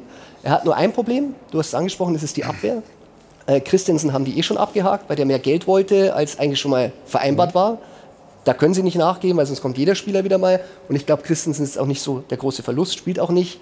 Äh, Auch ablösefrei, das muss man auch dazu sagen. Das, ja. Den haben die abgehakt. Ja. Also das ist genau. Aspilicueta, da glaube ich, ist Tuchel jetzt ganz froh. Der, ist, der hätte eben Probleme bekommen. Der ist langsam, der ist alt, nicht sein Spiel. Äh, der geht wahrscheinlich nach Barcelona auch ablösefrei. Den haben sie auch abgehakt. Rüdiger ist ein Problem natürlich. Mit dem hätten sie gerne verlängert. Ob der jetzt so lange wartet, das wird die große Frage. Da bin ich gespannt, ob Bayern daran geht. Äh, Du hast ja einen Podcast, Bayern Insider, übrigens sehr zu empfehlen. Da hast Ah, du's- der Werbeblock, der ganz natürlich. geschickt von der Welt zur Bild hier Da untergebracht. spielen wir uns die Bälle hin und her. Nein, aber ernsthaft, du hast es ja in dem Podcast äh, thematisiert, dass Rüdiger jetzt, Rüdiger jetzt äh, bei Bayern durchaus noch mal ein größeres Thema werden könnte. Ganz große Chance jetzt. Äh, die Gespräche waren eigentlich schon durch, weil Rüdiger hat natürlich, er möchte gern bleiben in London, kein Geheimnis. Spekuliert ein bisschen auf Real, die kommen noch nicht so. Also jetzt eine Riesenchance für Bayern München einmal reinzugehen.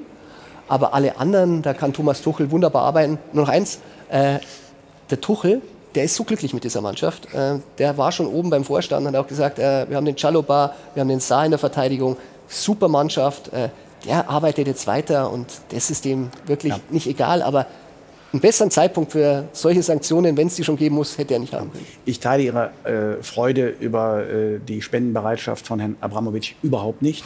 Ja? Also hier schmutziges Geld dafür einzusetzen, äh, um noch einen Reputationsgewinn zu erzielen, äh, das halte ich äh, gelinde gesagt äh, für nicht den richtigen Weg. Ja? Und dass dieses, diese Art von Sportswashing ja verfängt, sehen wir ja, ja dass genau mit diesen Dingen äh, genau das betrieben wird, äh, ähm, was ja bei flüchtigem Hinsehen, ich habe im ersten Moment auch gedacht, ach, das ist ja eigentlich klasse, was der da macht. Nee, ist es nicht. Ja? Äh, Das Geld äh, ist nicht sauber verdient. aber soll gewaschen werden äh, durch Reputationsgewinn. Das ist für mich eine moderne Form der Geldwäsche. Aber wir Nichts reden anderes von sagen. 1,2 Milliarden an Spenden. Also Ja, ich finde, wenn man damit Menschen aber- helfen kann, finde ich das schon, schon Ja, gut. aber, aber das ist ja so, als wenn Sie sagen würden, ich würde auch äh, aus kriminellen Machenschaften äh, Geldern äh, an mildtätige Zwecke äh, überreichen. Das ist genauso ein Unsinn. Was, was glaube ich schon das große Thema ist jetzt für den Fußball generell drüber, ähm, man darf nicht einfach nur auf die Dollarzeichen gucken. Man muss wirklich genau schauen, wir sehen das ja beim FC Bayern und haben das gesehen, was für eine Diskussion es gab und gibt über, über ähm, unter die Unterstützung Qatar Airways und so weiter. Aber das glaubst du, Andreas, dass da eine neue Sensibilität im Geschäft irgendwie um sich greift? Oder ist man im Endeffekt doch einfach nur darauf aus, dass, dass die Taschen gut gefüllt sind? Es ist ein langer Prozess, aber ich denke schon, dass wir äh, die ersten positiven Signale äh, äh, bekommen. Man merkt auch, dass die grundsätzliche Bereitschaft des Sports, ist ja nicht nur der Fußball, sich auch politisch zu positionieren, auch Haltung zu zeigen äh, und nicht nur, wenn man einen Vorteil davon hat, ja, sondern Haltung zeigen, wenn man auch einen persönlichen Nachteil hat. Das ist ja glaubwürdig in der Frage. Mit den Wölfen zu heulen und sich die Taschen voll machen, ist einfach. Äh, Deswegen würde ich mir auch wünschen, wir kommen ja nachher auch auf den DFB, aber auch das wird, das wird auch eine äh, Nagelprobe werden, äh, ja, wie man dann in Katar mit den Dingen umgeht. Ja. Und äh, ich äh, will jetzt nicht vorgreifen, was das Thema Bernd Neuendorf angeht, den, den äh, neuen DFB-Präsidenten. Ähm, aber ähm, da habe ich auch schon gewisse Erwartungshaltung an ihn, nämlich gerade auch was Katar angeht.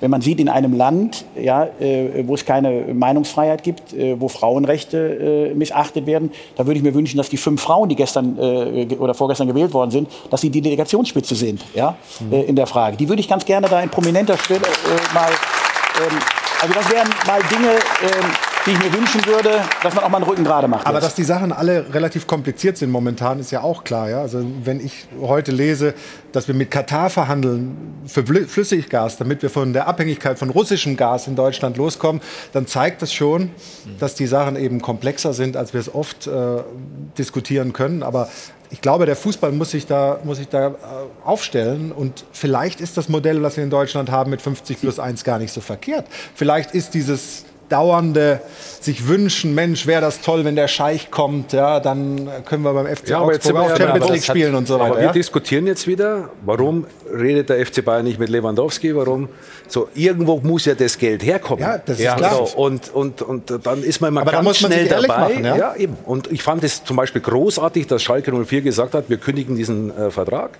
Ich fand es auch großartig, dass Borussia Dortmund gesagt hat, ey, das ist sensationell, was ihr da macht. Wir versuchen euch damit zu aber Markus, unterstützen. noch besser wäre es gewesen, den Vertrag gar nicht abzuschließen. Na, natürlich, da brauchen wir nicht drüber. Aber in dem Moment hast du ja nicht davon ausgehen können, dass das. Äh, Ja, aber, aber der Vertrag- 2008 gab es schon mal äh, ne, Georgienkrieg, äh, 2014, Ja, äh, Annexion der Krim. Also ich aber meine, großer Geldgeber bei der UEFA, bei der FIFA. Also aber das macht's ist ja nicht besser. Nein, nein, natürlich nicht. Aber, aber das, das, das jetzt nur bei Schalke abzuladen, wenn, wenn, der, wenn der Europäische Fußballverband und der Weltfußballverband Ja, mit aber Wurde diesem aber auch nicht gemacht. Also Nein. die Medien haben durchaus die UEFA und die FIFA Ja, ja, auch klar. äh, Jetzt. angesprochen. Jetzt, aber nicht aber wir können es ja besser Ja, ja, machen. das wir können es ja. ja 2024 besser machen in der Europameisterschaft. Äh, äh, ne? Das wäre auch eine Forderung oder eine Bitte, zu sagen, wir werden eben halt äh, mit solchen Vögeln uns nicht an den Tisch setzen. Ja? Wir nehmen nur sauberes Geld.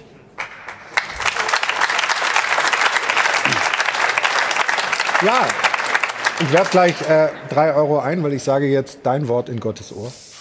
Und jetzt kommt Jana.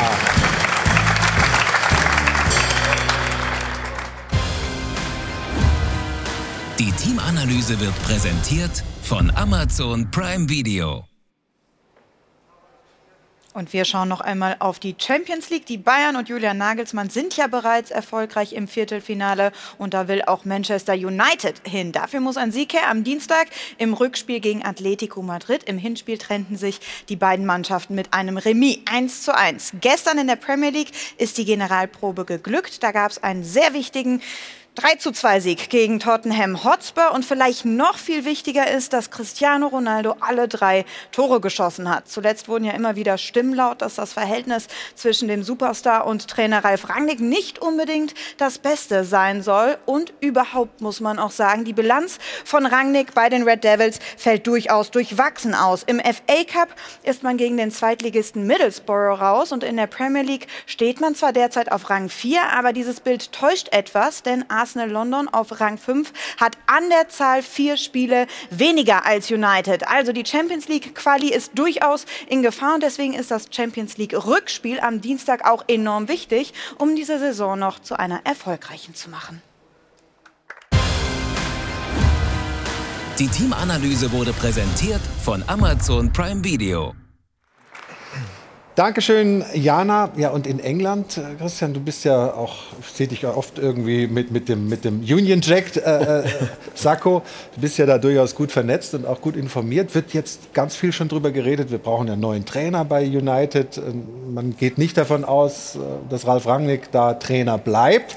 Und jetzt schwirrt da wieder der Name Tuchel rum. Also da habe ich Jamie Carragher gehört, der sagt, den müssen wir doch holen, also als United. Also Tuchel, der ist, kann ich wirklich sagen, der ist wirklich sowas von glücklich bei Chelsea. Also der kann so arbeiten, wie er es noch nie konnte. Ähm, hat jetzt dann, hat ja früher immer ein bisschen Probleme gehabt mit seinen Bossen. Ich denke an Dortmund, ich denke an Paris. Also der wird da nicht weggehen. Außerdem muss man sagen, er hat die klar bessere Mannschaft. Er hat eine Mannschaft mit Potenzial. Und United, was ich so höre, ist tatsächlich sehr an Pochettino interessiert. Ob das jetzt die Lösung ist, muss ich auch erstmal zeigen. Er hat auf der Insel noch einen sehr, sehr guten Ruf. In Frankreich eher nicht mehr. Also wird man mal schauen. Was bei Rangnick halt wirklich, der hat ja wirklich lange überlegt, ob er es macht. Also wie gesagt, bis zum Schluss hat er wirklich in seinem engsten Kreis gesagt, ich mach's nicht. Die haben dann wirklich dann breit geschlagen mit dieser Interimslösung, dass er als Berater tätig wird. Inzwischen wird auch das schon äh, in Zweifel gesetzt. Ist ein bisschen Missverständnis, muss man sagen, aber der hat auch nicht gedacht, dass er auf solche Probleme trifft. Also Ronaldo, super, dass er getroffen hat, er ist wirklich ein überragender Spieler, aber ist ein Riesenproblem in der Kabine. Man darf jetzt nicht vergessen, United äh, letztes Jahr Vizemeister. Äh, da haben die englischen Spieler den Ton angegeben in der Kabine. Ich meine, Markus, du weißt, wie, wie wichtig das ist, gerade in England. Ähm, und die äh, merken halt, dass der Ronaldo, der sieht seine Fälle davon schwimmen, wenn er keine Tore schießt, wenn er keine Titel gewinnt. Der zieht jetzt dann so ein bisschen die Südamerikaner, die Portugiesen auf sich. Ich habe gehört, Maguire wird bei seinen Ansprachen als Kapitän schon ein bisschen ausgelacht von denen. Das sind wir schon fast bei der Hertha. Auf anderem also, Niveau. Auf anderem Niveau. Aber das destabilisiert natürlich so eine Mannschaft. Und äh, Rangnick sitzt dazwischen, versucht das irgendwie zu regeln. Also das Verhältnis zu Ronaldo ist tatsächlich nicht so schlecht, äh, wie man meint. Aber natürlich nur solange er spielt. Wenn er jetzt sagt, du sitzt jetzt auf der Bank, dann fliegt er mal schnell wieder nach Portugal und schaut sich das Spiel im Fernsehen an und hat dann irgendwelche Hüftbeuger, wo man nicht weiß, ob es dann wirklich da war. Ähm, ja, also ganz schwierige Situation. Ich finde es schade, weil es war sein Lebenstraum, dort zu trainieren. Äh, aber Rangnick, und da sind wir auch wieder bei der Hertha, ist ja kein Feuerwehrmann. Mhm. Der ist ein Entwickler. Ich hätte ihn wahnsinnig gern bei der Hertha, Markus und ich haben ja vorher darüber gesprochen, haben wir wahnsinnig gern bei der Hertha gesehen, weil das hat man sich dann wieder nicht getraut, weil Rangnick natürlich, jeder weiß, wenn Rangnick kommt, dann rasiert er erstmal und macht seine, seine Vorstellung. Das ist mutig, aber wenn man was Gutes für einen Verein will, der in der Entwicklung ist, dann ist Rangnick der Richtige. United ist ein Traditionsverein, äh, alle die Ex-Spieler hacken auf ihm ein, alle wissen es besser. Ganz, ganz schwierige Situation für ihn. Also ich glaube an Pochettino. Okay, also schauen wir, ob wir da dann ein Häkchen hintermachen können, hinter die Aussage von Mr. True, der immer transfermäßig gut informiert ist. Ähm, wir machen eine kurze Unterbrechung und haben danach ein ganz leichtes Thema, nämlich den DFB und seine Führung. Seine neue Führung, Bernd Neuendorf, ist äh, am Freitag zum Präsidenten gewählt worden. Hat sich viel getan. Ist jetzt alles gut oder kann wenigstens alles besser werden? Sind die Probleme damit weg? Das besprechen wir gleich hier im Stahlberg Doppelpass. Bis gleich.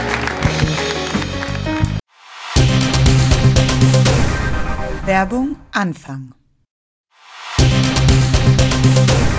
Werbung Ende. Willkommen zurück am Stahlberg Doppelpass.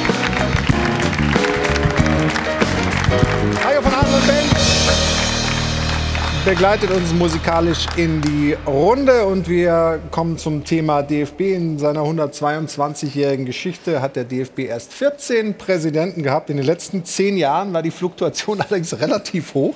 Gleich vier DFB-Bosse mussten wegen diverser Skandale zurücktreten. Und vorgestern wurde also der Nachfolger von Fritz Keller gewählt in einer Kampfabstimmung und gewonnen hat ein Mann, den die breite Öffentlichkeit eigentlich kaum kennt. Das ändert sich jetzt. So schaut's aus. So schaut's aus wird präsentiert von Hylocare. Tägliche Pflege und Schutz vor trockenen Augen.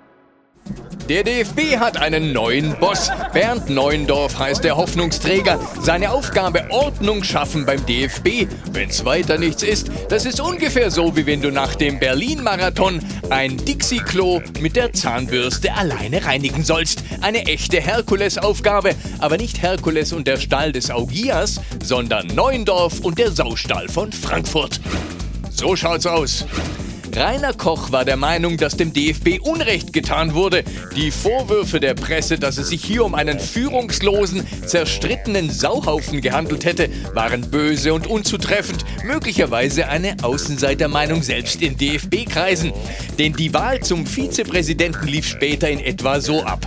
Wollen Sie A, den Kandidaten Koch oder B, die Kandidatin B, B, B? Das ist ein äh, Beleg äh, dafür, dass die innerverbandliche Demokratie äh, funktioniert. So schaut's aus. Beim DFB herrschen also wieder klare Verhältnisse. Wohlgemerkt zehn Monate nachdem Fritz Keller unter unrühmlichen Umständen zurücktreten musste. Der größte Sportverband der Welt leistete sich ein knappes Jahr ein Machtvakuum mit einer Doppelspitze Koch und Peters, die sich gegenseitig nicht riechen konnte, geschweige denn vertrauensvoll zusammenarbeiten wollte. Aber der DFB hat nun mal eine Handlungsschnelligkeit, die irgendwo zwischen Wanderkröte und Wanderdüne liegt. Und der DFB-Bundestag tritt gefühlt noch seltener zusammen als der chinesische Volkskongress und agiert auch ähnlich transparent und demokratisch. So schaut's aus. Der neue Präsident muss sofort die Altlasten bereinigen. Er muss den Riss zwischen Profis und Amateuren kitten. Mehr Frauenpower gibt's ja schon. Dann haben wir von 15 Mitgliedern des Präsidiums fünf Frauen. Das ist äh, ein ganz beachtlicher Wert. Und der neue Schatzmeister Grunwald soll endlich die dubiosen Geldgeschäfte aufklären. Ganz bestimmt ähm, habe ich die Hoffnung, dass es äh, weniger wird mit Staatsanwaltschaften. Ähm, dafür bin ich dann halt auch da. So schaut's aus.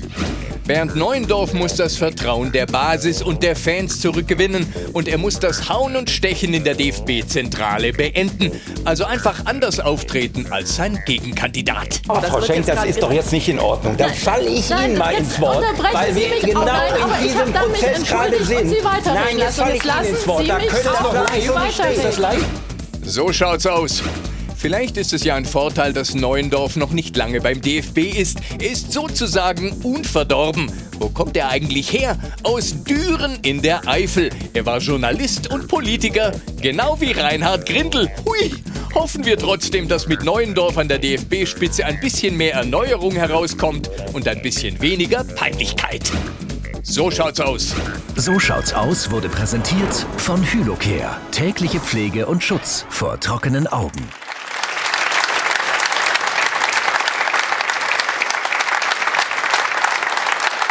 Gewohnt sachlich und äh, pointenlos. Äh, der Beitrag von Norman Soleder, so schaut's aus. Also wirklich sehr, sehr äh, lustig, wenn es äh, denn zum Lachen wäre. Denn das, was da sehr pointiert rüberkam, äh, entspricht ja alles äh, den Tatsachen beim DFB. Wird jetzt alles besser, Andreas? Ob alles besser wird, weiß ich nicht. Aber ich bin deshalb wirklich sehr überzeugt davon, dass wir im letzten Bundestag den Aufbruch in eine neue Zeitrechnung äh, erlebt haben. Warum? Ich will das auch kurz begründen. Äh, ich habe in den letzten Wochen auch ähm, mit den beiden Entscheidern quasi, mit Aki Watzke und auch Bernd Neuendorf, wirklich einige Gespräche geführt. Und was ich immer mitgenommen habe, und das ist das, woraus ich zumindest die Zuversicht schöpfe, ist, es ist ein ehrlicher Erneuerungswille erkennbar. Ja? Äh, und äh, die beiden trauen sich, das ist eine ganz wichtige Voraussetzung, weil was haben wir bisher erlebt? Ja, dass DFB und DFL im Wettstreit um Deutungshoheiten, um Eitelkeiten, äh, wer ist wichtiger als wer, sich gegenseitig das Leben schwer gemacht haben. Es ist nicht das Problem DFL und DFB, sondern äh, beziehungsweise dieser Wettbewerb da zu führen, sondern der Wettbewerb ist zu führen mit den anderen europäischen Ligen und äh, Verbänden. Und deswegen kann es nur eine Möglichkeit geben, jetzt wieder den deutschen Fußball nach vorne zu bringen, dass der Schulterschluss zwischen DFB und DFL gelingt. Und er wird gelingen, äh, weil die Voraussetzungen andere sind. Wir haben einen, eine integre Persönlichkeit mit Bernd Neuendorf, äh, der unbelastet ist, der klug ist, der zuhören kann, äh, der von der Basis kommt, der anders als sein Vorgänger auch die Richtlinienkompetenz jetzt wieder hat. Er hat anders als sein Vorgänger auch Auswahl gehabt auf seine Mannschaft. Mhm. Stichwort äh, Schatzmeister, Stichwort Generalsekretär. Das heißt, viele dieser Konfliktpotenziale gibt es gar nicht mehr äh, in der Frage. Äh, und deshalb bin ich wirklich überzeugt davon. Und Aki Watzke hat eine unglaubliche integrative Kraft. Das muss man auch mal sagen. Der hat in den letzten Wochen, genauso wie die anderen DFL, Vertreter im Präsidium mit, mit Steffen Schneekloth und Olli Leki, die wirklich hier äh, wochenlang auch mit dem vielgescholtenen äh, Koch äh, hier wirklich einen äh, super Job gemacht haben, dass es eben nicht zu der Eskalation beim Bundestag kommt äh, mit den Anträgen. Aber Peter Peters war doch der Kandidat der DFL. Nein, war er nicht. Auch das ist äh, immer falsch transportiert worden. Peter Peters ist nicht von der Liga vorgeschlagen worden, um das auch mal klar zu sagen. Ja? Peter Peters ist vom äh, Verband Westfalen vorgeschlagen worden und eben nicht von der Liga. Er ist äh, indirekt Unterstützer, und da hast du recht. Ja? Aber man sieht ja bei den Stimmenverhältnissen, Peter Peters hat 50 Stimmen bekommen. Der Ligaverband hat, hat über 70, ne? oder 70? Hat 74. Ja. ja. Und wenn man noch die anderen Stimmen des, äh, äh der DFL-Vertreter in den Gremien dazu rechnet, sind es über 90. Das heißt, von über 90 äh, Profi-Stimmen hat er 50 bekommen. Und auch das ist ein gutes Signal äh, in der Frage für äh, Bernd Neuendorf, nämlich dass aus dem Profilager auch hier bei dieser Wahl schon klar erkennbar war, ja, wir wollen auch den Amateurvertreter unterstützen. Und das finde ich äh, bemerkenswert und daraus äh, schöpfe ich die Zuversicht und ich hoffe, alle, die hier sitzen, auch.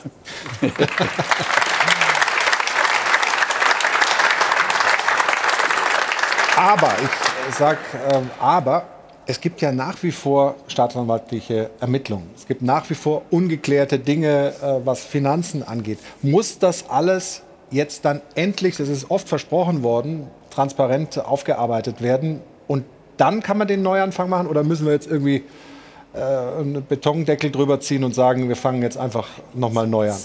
Der Schritt ist überfällig, äh, dass es überhaupt so lange so weit ging, liegt an den handelnden Personen, die ja immer noch da waren, immer noch verstrickt waren und es melden sich auch immer noch ehemalige Präsidenten, die dann auch wieder mitmischen und dann wieder den Finger auf den anderen zeigen, weil auch noch handelnde Person da war. Und ich muss auch jetzt sagen, es ist ja immer noch nicht äh, das Ende der Fahnenstange. Es sind ja immer noch handelnde Personen da. Also Peter Peters äh, sitzt ja noch für DFB in der FIFA, der Koch sitzt noch bei, bei der, der UEFA. UEFA. Das sind sehr, sehr lukrative Posten und ich finde, man darf jetzt nicht sagen, äh, damit wir die jetzt ruhig stellen, lassen wir den den Posten, äh, weil die jetzt schon Geld verdienen können. Also wenn, da, wenn der DFB da auch nicht konsequent ist, dann sind wir ja schon wieder in dieser Zwickmühle. Also ich finde, das muss der nächste Schritt sein. Dass die müssen jetzt raus aus dem Verband und nur dann, nur dann kann unabhängig mal aufgearbeitet werden, was denn da alles wirklich passiert ist. Darüber wird ja jetzt auch seit Freitag, seit dem Bundestag äh, gesprochen, ob es da, welche Möglichkeiten es da sozusagen gibt, auch diese internationalen Gremien anders zu besetzen.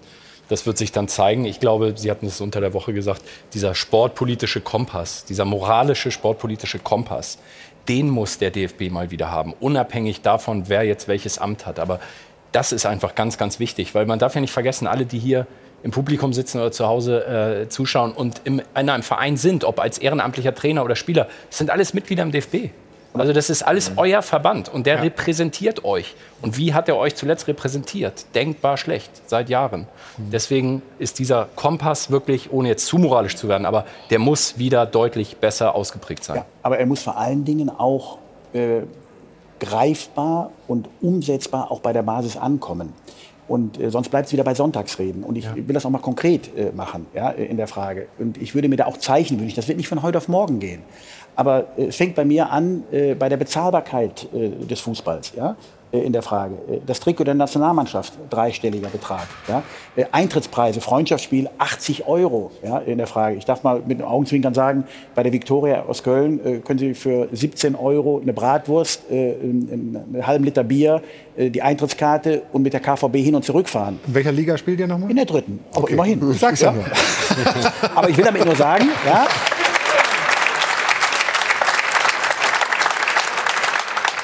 Aber dass wir Anschlusszeiten 20.45 Uhr haben. Ich frage mich, welcher Zwölfjährige oder zwölfjähriges Mädchen soll um, um, um 20.45 Uhr sich ein Länderspiel anschauen? Mir ist lieber, wir steigern da äh, die Millionen, nämlich die Zuschauer, als die Millionen auf dem Konto äh, in der Frage. Das heißt, das sind viele Kleinigkeiten, die jetzt anfangen müssen, wo wir beginnen müssen auf der Reise. Und das, und, und das, das Zweite äh, ist, was das Thema, was äh, eben angesprochen worden ist, äh, es geht mir auch um, um, um Stilfragen. Und ich muss sagen, ich, ich werde ja immer mehr zum Fan von dem Neuendorf, weil äh, auch ähm, äh, Herr Koch ist ja äh, geschlachtet worden am, am, am, Freitag, um es mal klar zu sagen. So. Und da hat er sicherlich auch, auch seinen Anteil dran, äh, gar keine Frage. Aber auch, dass der Präsident sich dann hinstellt und sagt, ich werde erst mit ihm persönlich sprechen und ich werde erst über mit, unter vier Augen mit ihm sprechen. Auch das erwarte ich von einem Präsidenten, dass er zunächst mal jetzt nicht, wenn das Volk ruft, köpft ihn, ja, ihn dann köpft, sondern dass er erst mal sagt, ich spreche mit den äh, Leuten und werde dann eine Entscheidung treffen treffen. Das erwarte ich von dem Präsidenten. Aber da finde ich, haben wir jetzt äh, genau für diese Dinge, die du angesprochen hast, dieses praxisorientierte, dieses nahbare, dieses wirklich schnell umsetzbare im Fußball, da haben wir jetzt auch genau den richtigen Mann, denn der hat das in den letzten drei Jahren, 2019 bis 2022, als Präsident des Mittelrheinischen Fußballverbandes auch sehr gut praktiziert. Habe ich immer so ein bisschen Auge drauf, weil ich komme ja aus dem Bereich des Niederrhein äh, Niederrheinischen, das ist so ein bisschen der Nachbar. Und da weiß man, dass eben viele Dinge sehr praxisnah, sehr gut laufen ja, zudem ist er Fan von Alemannia Aachen, das heißt, er ist ja eh geerdet und äh, bodenständig und fleißig. Aber, aber und dieser, zur Wahrheit gehört auch, dass, das, muss ich sagen, es sind wirklich dicke Bretter, die jetzt zu bohren sind. Also, äh, ich will, ich will noch mal, aber deswegen noch mal ganz kurz den Satz zu Ende, glaube ich, dass parallel beides laufen kann. Zum einen die Aufarbeitung der Altlasten und parallel kann er trotzdem schon mal die ersten Dinge praxisnah in die Umsetzung bringen. Es muss nicht erst mal das eine und dann fangen wir mal irgendwann an, die Dinge zu reformieren, sondern das kann parallel laufen. Aber, aber wichtig ist jetzt ein Imagewandel und der muss durch glaubwürdige, konkrete Maßnahmen erzielt werden. Ja, äh, in der Frage. Und damit meine ich auch Sachen wie äh, Nachwuchsförderung. Äh, ja? Ich meine damit, wenn ich sehe, was in den Sportstätten äh, los ist, der äh, Investitionsstau seit vielen Jahren, äh, gucken wir mal, was das Ehrenamt wegbricht. Wenn ich sehe, was Corona uns für einen Schaden, nicht nur in der Wirtschaft, sondern auch bei den Amateurvereinen, der ist ja richtig durchgeschlagen. Schiedsrichter also, auch, ja. Aber wenn du die Corona-Schutzverordnungen, wenn du die durchliest als als ehrenamtlicher Vorstand, der in der Haftung ist, dann liest du 40 Seiten dir durch. Bis du die durchgearbeitet hast, kommt die nächste Corona-Schutzverordnung. Und dann frage ich mich, wer soll dann die Verantwortung als haftender Vorstand für seinen äh, Amateurverein mit 300 Mitgliedern nehmen? Die Leute brechen weg. Also viele Probleme, die einer schnellen und nachhaltigen Lösung bedürfen. Ähm, ich gebe noch mal ganz kurz rüber zu Jana, die immer das Netz natürlich beobachtet und da auch noch ein paar Reaktionen äh, gesammelt hat. Wie euphorisch und wie positiv, du lachst schon, äh, sind denn äh, unsere Zuschauerinnen und Zuschauer, die sich beteiligen, über die neue DFB-Spitze? Ich sag mal gebremste Euphorie. Okay. Ich äh, drücke es mal diplomatisch aus. Bitte keine Vorschusslorbeeren für den DFB. Dieser Verband steht erstmals unter kritischer Beobachtung. Wenn Neuendorf wirklich der Erneuerer ist, den er vorgibt, hält er erstmal die Füße still und liefert, was schwer genug sein dürfte in diesem total zerstrittenen Geflecht. Diesen hier fand ich ganz interessant. Das Problem ist bzw. war nicht Koch, sondern dass es die Strukturen in diesem Verband ermöglichten, dass so jemand jahrelang wirken konnte. Also also hier geht es wohl eher darum, dass man mal die Ursachen bekämpft, anstatt immer nur die Symptome. Ja, und manchmal gibt es dann auch leise Zuversicht im Netz nach langem Mal ein Hauch von Wandel. Ein Hauch. Hauch. Damit das man kriegen kann. Wie nimmst du das denn wahr, Markus? Ähm, eigentlich nur am Rande, weil ich habe mich da schon vor Jahren verabschiedet, ähm, weil mir das einfach äh, unangenehm war, peinlich war, äh, dass ich da auch Mitglied bin dieses, dieses Verbandes und wie sich die repräsentiert haben. Damit konnte ich mich einfach nicht mehr identifizieren und das, deshalb habe ich das immer schön zur Seite gelegt und habe mich auf das Tag Tagesaktuelle äh, gestürzt, weil, wie gesagt, das hat mich nicht mehr interessiert. Aber siehst du eine Möglichkeit, dass das wieder anders werden könnte, dass äh, DFL, DFB, Profis, Amateure wieder so zusammenarbeiten, das Image des DFB so ist, dass man sich wieder damit identifizieren kann, auch als, als Trainer, als Spieler? Ich, ich hoffe es, ich hoffe es sehr, weil ähm, das, das, war ja nicht mehr tragbar. Das, ist, ähm, das war ja nur noch, äh, ja, nur noch peinlich ähnlich, was da in der Vergangenheit abgelaufen ist. Ähm, ich hoffe durch die fünf Frauen, dass, das, äh, dass da ein guter Schwung reinkommt, äh, weil sie ja doch, äh, was die Diplomatie anbetrifft, meistens uns Männern ja um Meilen voraus sind. Und ähm, da hoffe ich doch über sehr viele, sehr gute Gespräche, dass, das in die, dass sie es auch schaffen, diesen, diesen, diesen Filz auch zu, zu entflechten, ähm, weil dann glaube ich schon, dass, dass man wieder positive Schlagzeilen liefern kann.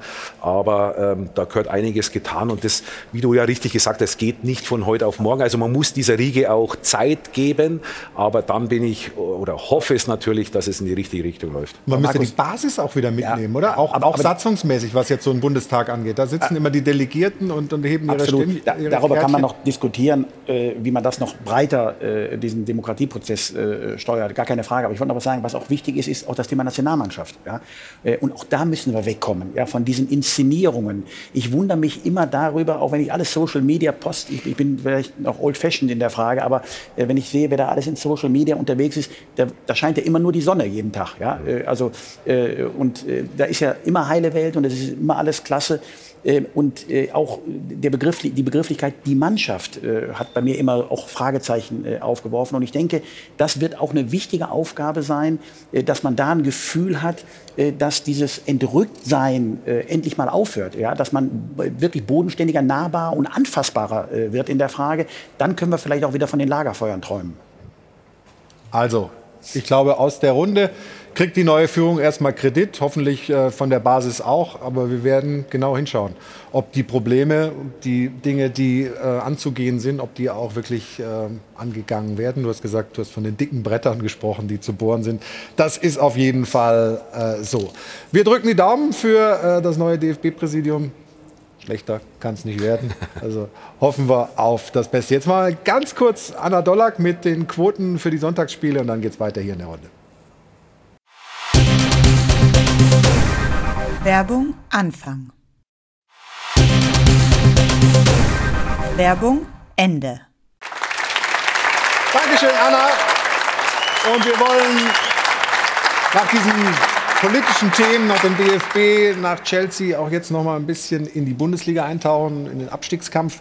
Der VfB Stuttgart Markus kennt den Verein auch gut, ähm, scheint, obwohl sie natürlich immer noch punktemäßig richtig unten dran sind, aber so den Turnaround hingekriegt zu haben. Auch gestern das späte Tor, ähm, man hat das Gefühl, jetzt glauben sie wieder dran, oder? Ja, ganz wichtig war letzte Woche gegen Gladbach, diesen 0-2-Rückstand zu drehen in einen verdienten 3-2-Sieg. Ähm, das war elementar wichtig. Gestern eben auch. Gestern waren sie nicht so auf dem Platz, waren nicht so griffig wie gegen, gegen Gladbach. Und trotzdem schaffst du es noch, den, den, den Ausgleich zu erzielen. Also das ist Sosa Kalajdzic, das ist ja, so. Das ne? ist sensationell. Wie früher Kals und Rubisch. Ja, so. oh. ja es Hohes Regal. Ja, und das hat ihnen natürlich schon gefehlt. So ein Kalajdzic, der, der äh, sehr, sehr lange verletzt äh, nicht dabei war, ähm, das tut natürlich weh, ja? wenn, wenn so ein Spieler eben nicht, nicht, nicht äh, für dich die Tore erzielen kann. Und, und du brauchst eben in, in dieser Situationen auch, auch einen Stürmer, der, der Tore macht, wo du weißt, ähm, auf den kann ich blind, kann ja die Flanke da reinhauen, irgendwie wird er schon da sein. Und ähm, ich hoffe, dass sie zum richtigen Zeitpunkt jetzt die Kurve kriegen. Haben sie ja auch echt Glück gehabt, dass der nach der Verletzung wieder so schnell, so gut ja, funktioniert. Es hätte auch durchaus sein können, dass er noch seine drei, vier Wochen braucht und dann wäre es zu spät gewesen. Aber so natürlich, in Gladbach hat es funktioniert gestern. Das sind vier wichtige Punkte. Und deswegen denke ich auch, dass der, wirst du wahrscheinlich bei mir sein, der VfB am Ende die Klasse halten wird. Also das, die Konzeption ist ja auch diskutiert worden schon oft, auch im Umfeld des VfB Stuttgart. Ja, diese, dieser Jugendwahn äh, Misslintat, äh, auch diese Nibelungentreue, wo er gesagt hat, ja, der ja. Trainer bleibt auf jeden Fall, uns gibt es nur zusammen oder gar nicht. Aber es scheint sich äh, als richtig herauszustellen. Also zuallererst fand ich es großartig, dass der VfB wieder eine Identifikation ge gefunden hat. Für was wollen wir stehen? Und, mhm. und das war ja doch äh, gerade in den Zeiten, wo sie, wo sie auch abgestiegen sind, äh, das war ja, du wusstest ja nicht, für was steht dieser Verein eigentlich. Und für mich war der VfB immer ähm, ja, ein Ausbildungsverein. Ja? Da sind gute junge Spieler hochgekommen, ähm, sind zu, zu Top-Spielern äh, gereift beim VfB und sind dann teuer wieder weiterverkauft worden. Und, und da hat sich äh, damals die, die äh, Thomas Hitzelsberger ja, in diesem Gremium haben sie sich entschieden, ey, wir wollen wieder diesen Weg gehen. Und ähm, dann muss ihnen aber auch mit aller Konsequenz äh, gehen. Ja? Und, und darf nicht, wenn es sobald äh, äh, etwas windiger wird, äh, ja, wir brauchen jetzt wieder die Erfahrungen, ja, wo sind die erfahrenen Spieler? Ja, die, die jungen Spieler werden ja nie Erfahrungen sammeln, wenn sie nicht rankommen. Ja? Und deswegen war ich da sehr, sehr erfreut. Genauso mit dem Trainer. Äh, Sven Missling kann, kann es ja am besten beurteilen. Er ist tagtäglich auf dem Trainingsplatz, sieht, was macht der Trainer, er ist bei den Ansprachen da. Und wenn er davon überzeugt ist, dass das der richtige Mann ist, dann muss er ihn halten. Ja? Ist, ich tue mich nur schwer, wenn es äh, aus so einer Freundschaftsgeschichte, ähm, äh, deswegen darf es den, Ba- dann ist es nicht gut. Ja? Aber so, er ist total überzeugt von ihm, das ist unser Mann für diese Mannschaft. Dann bin ich, stehe ich auch äh, hundertprozentig dahinter und dann gehe ich auch mit dem VfB in die zweite Liga als Fan, ja? weil ich sage, diesen Weg gehen wir weiter. Und Und wenn man sich das Ganze, Ganze ja auch so anschaut äh, über die letzten äh, Monate, sie haben natürlich auch wahnsinnig viel Pech gehabt, ja, mit wahnsinnig vielen Verletzungen. Gerade wie du gesagt hast, im Spiel- Angriff. Ja, du hast ist so ein Stück weit die Achse weggebrochen, ähm, mit, mit dem Torwart angefangen, mit Müller, der dann, der dann nicht dabei war, dann eben mit Kalajdzic, äh, Endo, der dann ähm, ähm, Asien Cup da war oder mit der Nationalmannschaft da äh, un, unterwegs war. Also ihnen sind auch, auch Spieler weggebrochen und sie haben einen ganz großen Trumpfpfand in meinen Augen, der VfB zu den anderen. Sie haben Fans, die wissen, ey, jetzt brauchen die Jungs uns und äh, wir sind an, an, an, an deren ihrer Seite.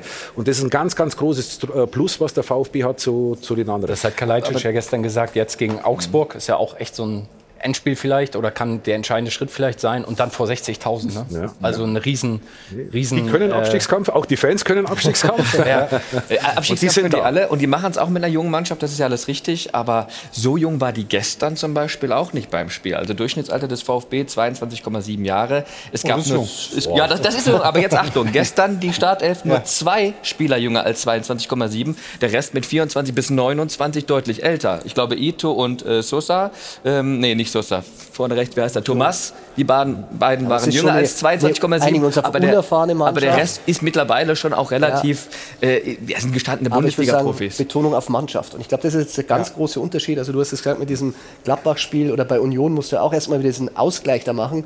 Also da, die wehren sich, die wollen, die halten zusammen und sie haben auch Qualität drin. Also die Flanke von Borna Sosa, wenn ich da wieder sehe, also ich glaube, es gibt keinen Spieler in der Liga, der solche Flanken schlägt. Äh, nicht umsonst interessiert sich da Chelsea, wenn sie dürfen, äh, Tottenham. Äh, am Montag wurde er in München gesehen, wer weiß, was er da gemacht hat. Also das sind klasse Spieler, die die haben. Es sind halt jung. Ja. Wir gucken nochmal auf das äh, Tor von Union, auf den Elfmeter. Interessiert mich ähm, eure Sicht auf äh, die Geschichte, ich meine, vor allem deine, Markus. Handspiel. Ja, es ist Hand, es ist, es ist Pech. Mavropanos hat gerade einen Lauf, ähm, der zieht die Bälle an die Hand. Ich der hat einen Magneten da drinnen. Ähm, es ist unglaublich. Es ist, ja, es ist für einen Schiedsrichter auch wahnsinnig schwer. Ich sage, es ist natürlich unabsichtlich. Das ist für mich keine, keine Bewegung zum Hand. Aber klar, du kannst das pfeifen. Und, und, und das wird halt Du auch in der es pfeifen, Situation oder? wird es eben auch gepfiffen. Ähm, aber es ist, es ist sehr, sehr bitter für ihn, weil das ist jetzt, glaube ich, gefühlt der dritte oder vierte Elfmeter in kürzester Zeit, wo er verursacht. Ähm, ja, der hat gerade einen nicht so einen guten Lauf. Ja, und den hat dann Avonie versenkt in der 41. Minute. Und dann, wenn man mal zurückliegt bei Union, ist es nicht so einfach, ne? die, weil die stehen einfach gut. Ja, die verteidigen gut. Sie haben einen, einen sensationell guten Trainer mit Urs Fischer, den ich nur aus meiner Schweizer Zeit kenne. Wirklich ein ganz, ganz äh, toller Trainer. Ähm, und, und, und sie waren ja selber gar nicht so gut im Spiel. Und, und das rechne ich ihnen extrem hoch an, dass sie sich dann trotzdem in das Spiel hineingekämpft haben, hineingebissen Mhm. haben. Und ähm, ja, und, und, und das Tor ist natürlich Weltklasse. Ja, das muss man wirklich sagen. Das ist dann auch schwer zu verteidigen, ja, weil der Pass kommt ge- oder die Flanke ist genau äh, so gespielt, dass es für einen Verteidiger schwierig wird, seinen Fuß rauszustrecken, weil du Angst hast, du schießt ein Eigentor. Und Kalajdzic, die zwei, die, die, das sind ja wie, wie Brüder. Ähm, deswegen war ja das ein Riesenproblem in der Vorrunde, weil Kalajdzic eben nicht da war und Sosa hat gefühlt, ja, wo soll ich denn jetzt überhaupt hinflanken? Da ist ja gar keiner. ähm, und da hat er einfach eine brutale Qualität und, und Kalajdzic macht das natürlich sensationell. Andreas, bleibt der VfB drin? Ich denke ja, ähm, weil den einen Absteiger, über den haben wir heute ja schon lange gesprochen. Fürth meinst du? Nein, du meinst die Hertha. Ne?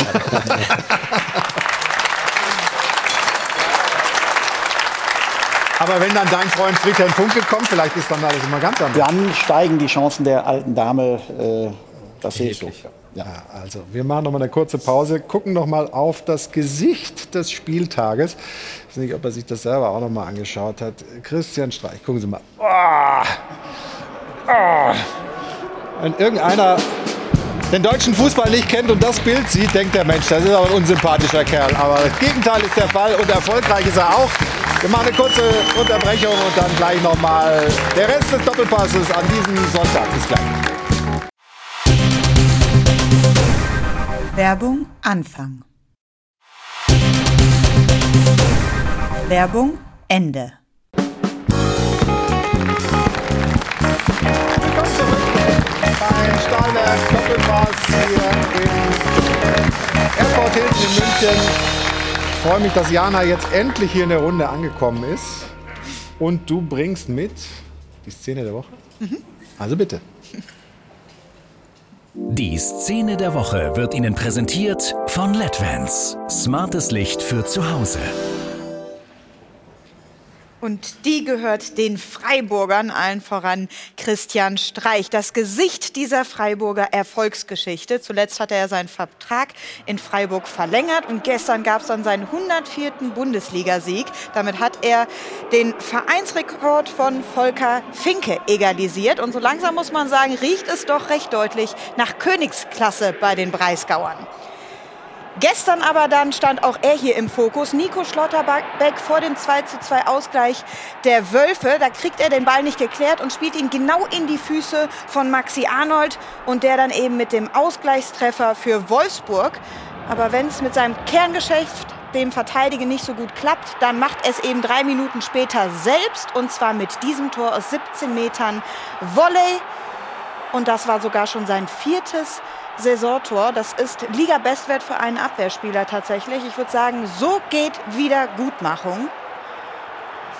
Petersen mit der Brust also die Vorlage auf Nico Schlotterbeck und damit also Man of the Match.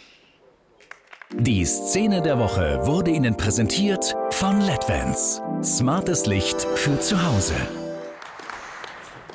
Ja, der SC Freiburg richtig stark und Falki äh, Schlotterbeck macht auch Werbung für sich. Ne? Wird immer mit Dortmund in Verbindung gebracht, aber das könnte ja auch einer für die Bayern sein vielleicht. Ja, der Platz könnte natürlich durch Süle jetzt zu sein. Also Bayern, man ist sich im Club nicht einig. Äh, man hält ihn schon für gut und für entwicklungsfähig. Allerdings, Bayern, man mag es ja nicht glauben, das, der kostet ja Geld. Sie schauen immer nach ablösefreien Spielern. 20 Millionen ist für Bayern schon eine Hausnummer. Sagen, geben wir dieses Risiko ein?